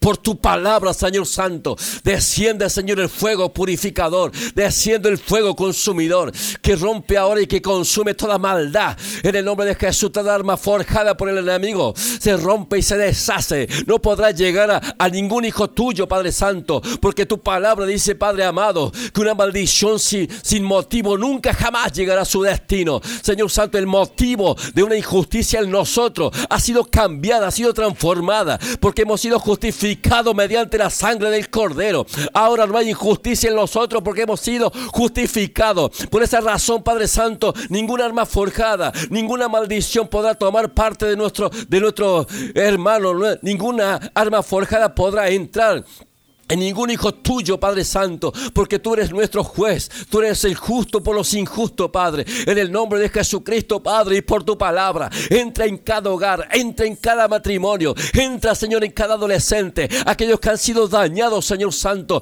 eh, aquellos que han sido abusados, Señor, aquellos que han sido violados, aquellos, que han sido maltratados, ultrajados, en el nombre de Jesucristo, aún por sus mismos seres queridos, Padre. En el nombre de Jesucristo, Padre, trae una restauración, Padre Santo, en esas vidas. Trae, Señor, liberación, Señor, de poderes demoníacos que han, han sido transferidos por causa de esa maldición. En el nombre poderoso de Jesús de Nazaret y por medio de tu palabra, Padre, comienza a entrar, Dios, por el poder de tu sangre, Padre, rompiendo y deshaciendo, Padre, toda, toda trampa del enemigo, todo engaño del enemigo, Padre, en el nombre de Jesús por el poder de tu Espíritu Santo, Padre. Señor, comienza a romper las cadenas, comienza a romper las ligaduras de y comienza a entrar, Padre Santo, a restaurar esos corazones heridos, dañados. Cierra las heridas, Señor, en el nombre de Jesucristo, Padre. Cicatriza esas heridas, Padre, que están sangrando todavía, Padre. Esas heridas, Padre Santo que han sido llenadas, Señor, de contaminación a causa de espíritus que están dañando las heridas de los creyentes para que nunca se sanen, para que nunca sean restaurados. Pero el Espíritu Santo, por medio de su palabra, Señor, puede llegar a cualquier área de tu vida. Y el Espíritu Santo puede restaurar a cualquiera que en este momento, por el poder del Espíritu Santo y por la palabra, te llama ahora, te llama ahora a un arrepentimiento, a un cambio de actitud, te llama ahora a un cambio de vida. En el nombre de Jesucristo, prepárate iglesia. Cristo viene pronto, Cristo viene ya. En el nombre de Jesucristo para ser levantados por Él, para ser elevados con Él a su presencia. Santifícanos, Padre. Purifícanos, Dios. Purifícanos, Padre. Santifícanos, Dios. En el nombre poderoso de Jesús, Padre. Cerramos toda grieta, toda abertura, toda puerta abierta de herencias, de iniquidades. En el nombre de Jesucristo se cierran ahora mediante el poder de la sangre gloriosa de Jesucristo. Y abrimos, Señor Santo, las puertas de bendición. Jesucristo dijo, yo soy la puerta y el que por mí entrar encontrará pasto, encontrará la salvación, encontrará descanso, encontrará reposo en el nombre de Jesús, Padre. Introdúcenos por las puertas, Señor, ahora en el nombre de Jesús, hacia esa salvación, Padre. Entremos por las puertas, Señor, en el nombre de Jesucristo, Padre, para la gloria de tu nombre, Padre. Bendice toda la familia, bendice ese matrimonio, Padre Santo, que el enemigo ha querido dividir, ha querido romper en el nombre de Jesucristo, Padre. Pero, Señor, ahora en el poder de tu fuerza, por el poder de tu Espíritu, Dios, la sangre de Cristo tiene poder para romper y deshacer todo poder del adulterio. Sale ahora todo el poder del, del adulterio espiritual, del, del adulterio carnal. Salen ahora en el nombre de Jesucristo para la gloria de tu nombre, Padre. Libre, Señor Santo, de todo poder, de toda, de toda eh, concupiscencia, de toda concupiscencia, Padre. Sean libres ahora en el nombre de Jesucristo por la sangre del Cordero, por el poder del Espíritu Santo y de tu palabra, Padre. Quita, Señor Santo, ahora toda concupiscencia. Limpia, Padre Santo, ahora en el nombre de Jesucristo, Padre. Limpia, Señor Santo, ahora toda relación matrimonial en el nombre de Jesucristo, Padre. Limpia toda relación matrimonial. Saca, Señor, ahora en el nombre de Jesucristo esas maldiciones. genera- Limpia ahora en el nombre de Jesús, Dios.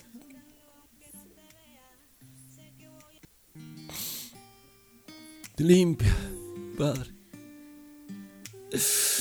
Limpia, Padre, ahora. Oh.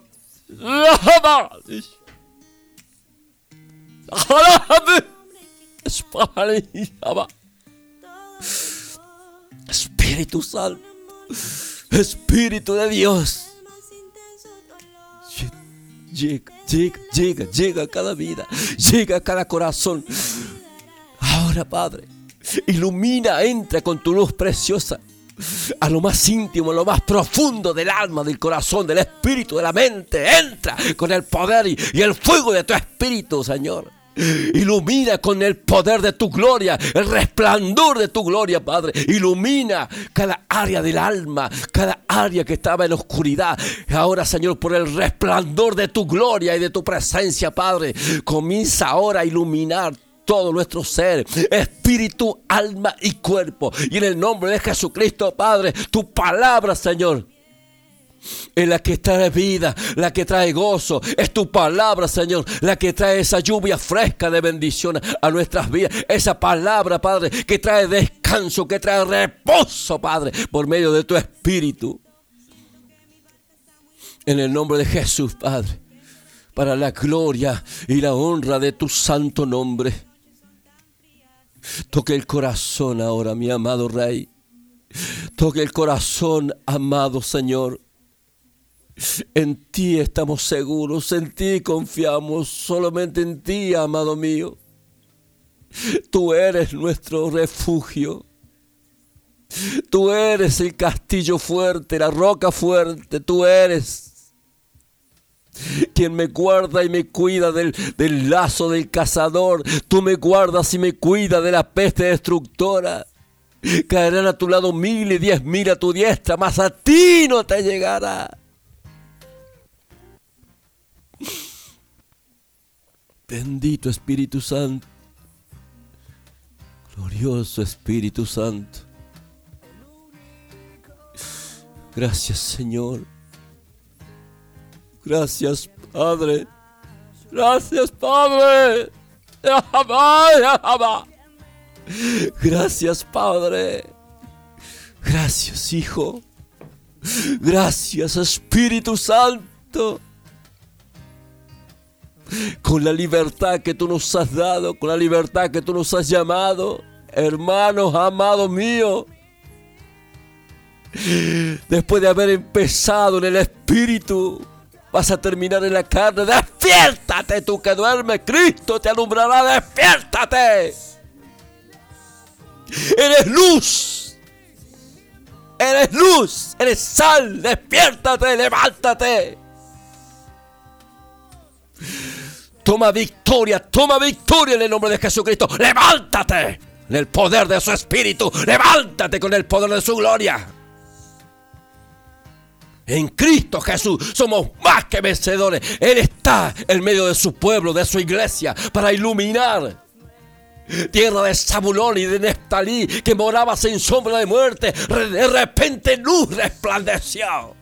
La luz de Cristo resplandeció y la luz de Cristo está en medio de su pueblo, en la iglesia como cuerpo para iluminar. Y en el nombre de Jesucristo dice que las tinieblas no prevalecerán contra la luz. Bendito sea tu nombre.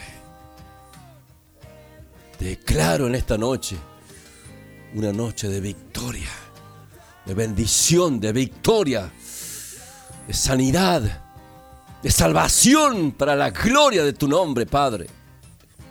En el nombre del Padre, del Hijo y del Espíritu Santo. Gracias, Señor. Gracias, Padre.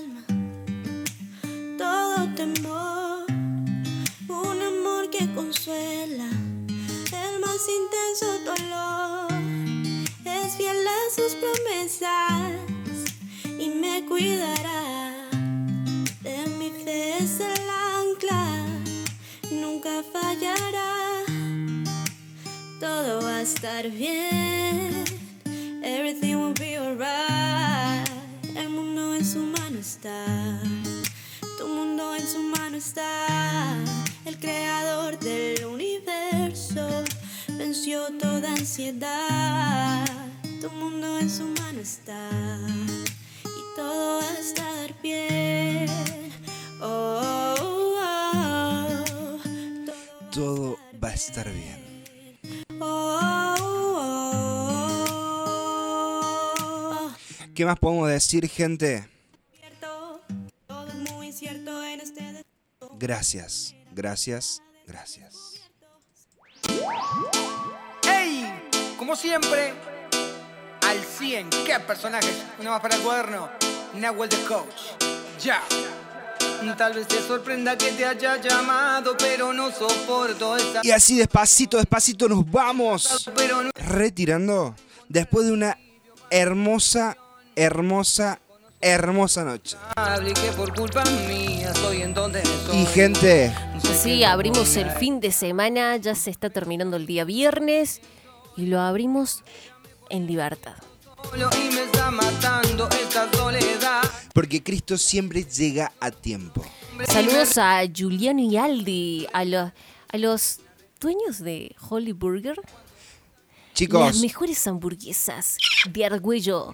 Es así, son ustedes chicos, ¿verdad? Apenas tengamos el auto, el equipo, Sí, todo sí, el sí, equipo sí, va sí, para sí. allá. Y vamos a probar también, bueno, ya por segunda vez, las cosas ricas de Victorias. Hay muchos, muchos micros emprendimientos, la verdad, felicitaciones a toda la gente, a toda la gente que está saliendo adelante, a la gente que se anima. Apoyemos a nuestros pequeños emprendedores en estos tiempos donde Dios no nos va a desamparar porque somos sus hijos. Religión, cero religión, cero, Cero religión. Vamos a ponerle onda. Gente, se terminó lo que se daba. Pero ojo, no se vayan del dial. porque Vigilias. Llegan ellos. Vigilias entre amigos, vigilia entre hermanos. no Vamos, nos queda tiempo de sortear las Biblias, pero vamos a, vamos a sortear en casa, vamos a- al programita, lo vamos a estar poniendo en las redes sociales y el viernes que viene, para aquellos que no tienen redes sociales, porque puede pasar, ¿Por qué no le sortear? Son tres. Yo, usted tiene por número, yo le digo un número y, y sabemos. A ver. ¿Qué le parece? Vamos rápido. Hay un hombre que calma. Vamos, gente, que el fin de semana arranca. Por supuesto, mañana la noche más joven. Conectate a través de Libertad en la Red. Ahí está, son 22 personas. Usted me tiene que tirar números del 1 al 22. Bueno, a ver, yo quiero el 13.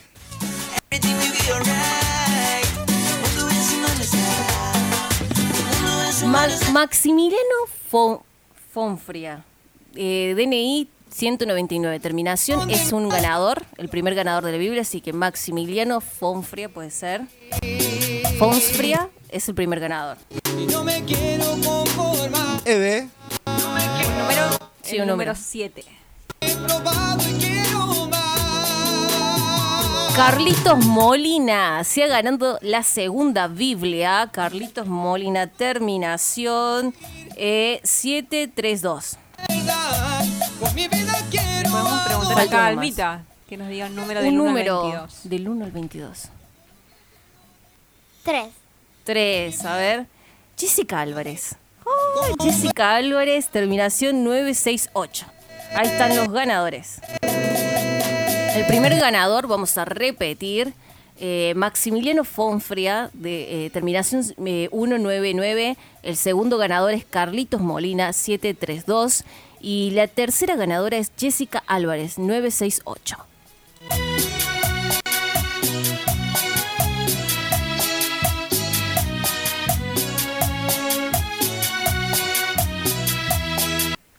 Bueno, gente, ¿qué más decirles? Nos van a correr, si no nos vamos.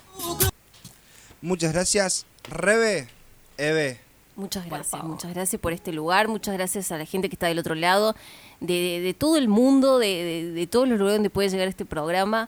Eh, no pierda la esperanza, la esperanza no defrauda. Exactamente. Y nuestra esperanza es Cristo. Muchísimas gracias, maestro. Eh, como siempre decimos, es un placer tenerlo acá y una bendición. Muchas gracias a ustedes, muchas gracias también a la audiencia y será hasta el próximo viernes.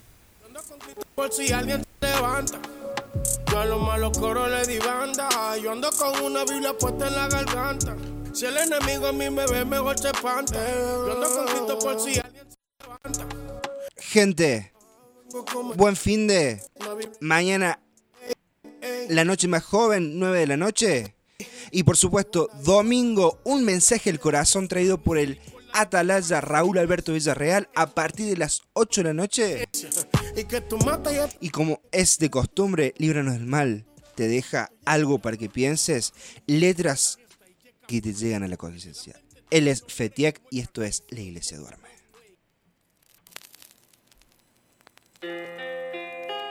Hey, hey, Fetiek.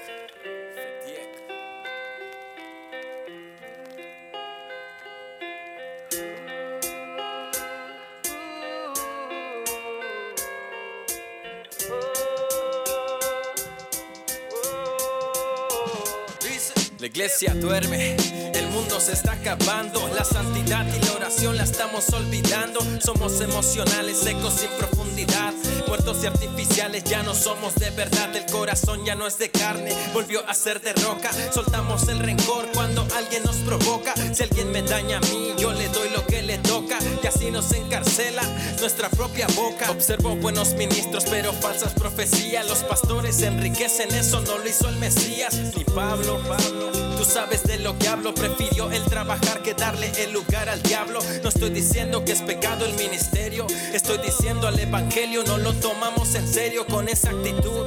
Vamos bajando del promedio y para alcanzar la estatura ocupamos un Oh, remedio. Jerusalén, qué bonita eres, calles de oro, mar de cristal. Yo Jerusalén, qué bonita eres, calles de oro,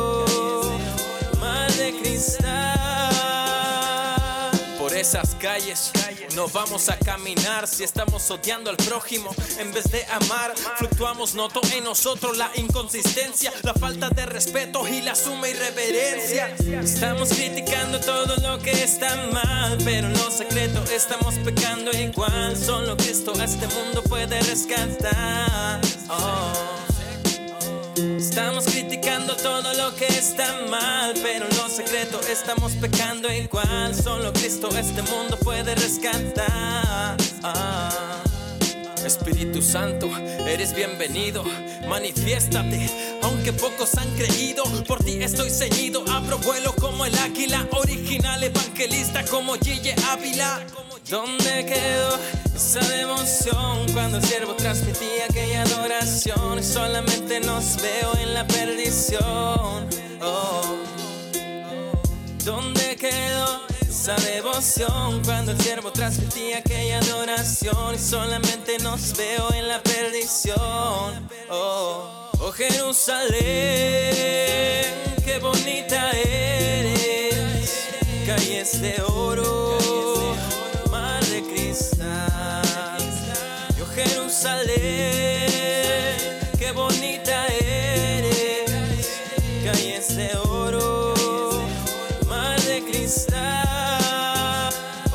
Jerusalén, qué bonita eres, calles de oro, mar de cristal. Yo Jerusalén, qué bonita eres, calles de oro, mar de cristal. Eric GM, Diego Nelsi Producción, Ritmo del Corazón, Ritmo Hey.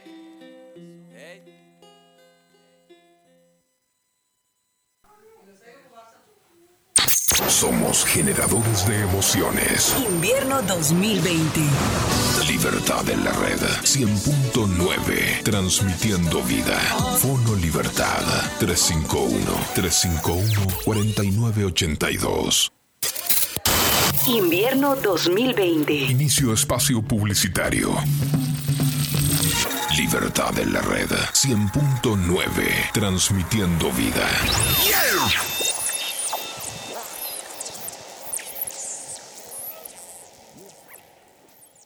Estos son algunos consejos para prevenir la propagación del nuevo coronavirus. Al menos un metro de distancia social.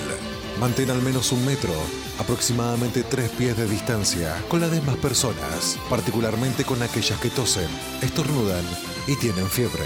Cuando se tose o estornuda, se proyectan pequeñas gotículas que contienen el virus. Si estás demasiado cerca, puedes inhalarlo. Es un consejo de tu radio. Cuídate, cuídalos.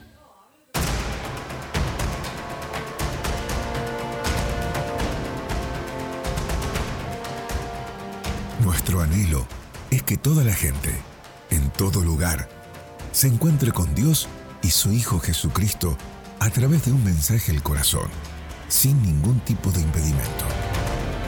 Para esto servimos a las personas y lo hacemos por medio de la evangelización con nuestros colaboradores, y en el deporte y a través de la educación, en nuestro colegio, nuestro instituto bíblico y exaltando la palabra de Dios con incontables áreas de servicio.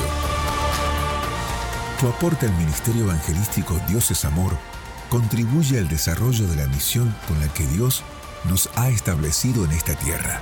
Si querés colaborar con nosotros, lo podés hacer utilizando el medio de pago que prefieras, ingresando a nuestra página web www.medea.com.ar.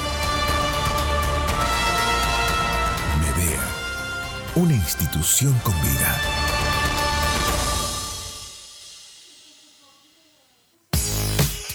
Ahora no solo nos podés escuchar, sino que también ya nos podés ver en nuestro canal de televisión digital libertadenlared.com. Contenido que da vida. No te pierdas la transmisión en HD y sin cortes de un mensaje al corazón por nuestro nuevo canal de TV. Búscanos en libertadenlared.com barra TV y mira la programación. Libertad en la red, una nueva manera de sentir, escuchar y transformarse.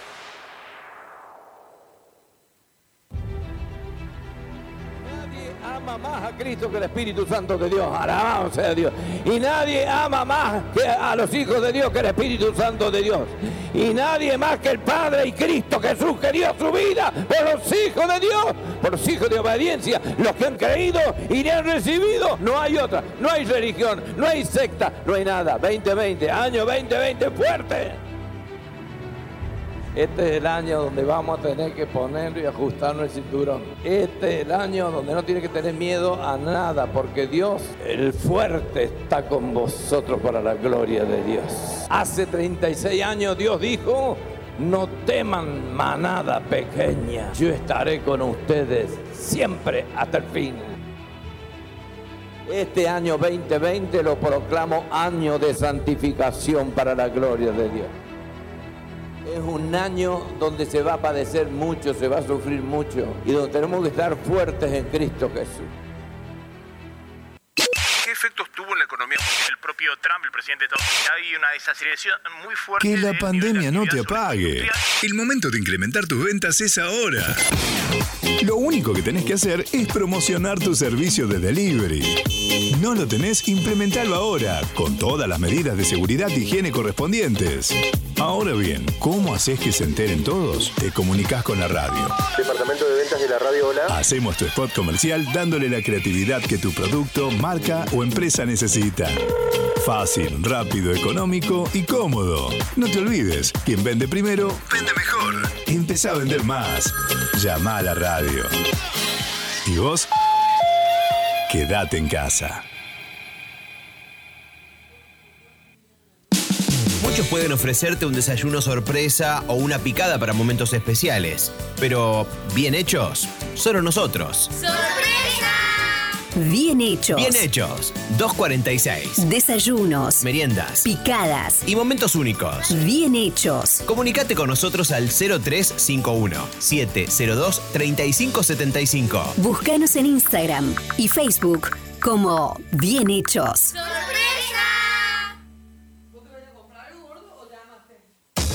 En Córdoba somos Soluciones Metálicas. Taller de herrería para tus proyectos. Techos para galerías. Rejas personalizadas. Realizamos portones levadizos o tradicional. Creamos aberturas para tu hogar. Escaleras y mucho más. Soluciones Metálicas. Solicita tu presupuesto sin cargo al teléfono 351 3564 967. Libertad en la red. Contenido que da vida. Somos el invierno 2020. Que está en tu radio. Fin de espacio publicitario. Libertad en la red. 100.9. Transmitiendo vida.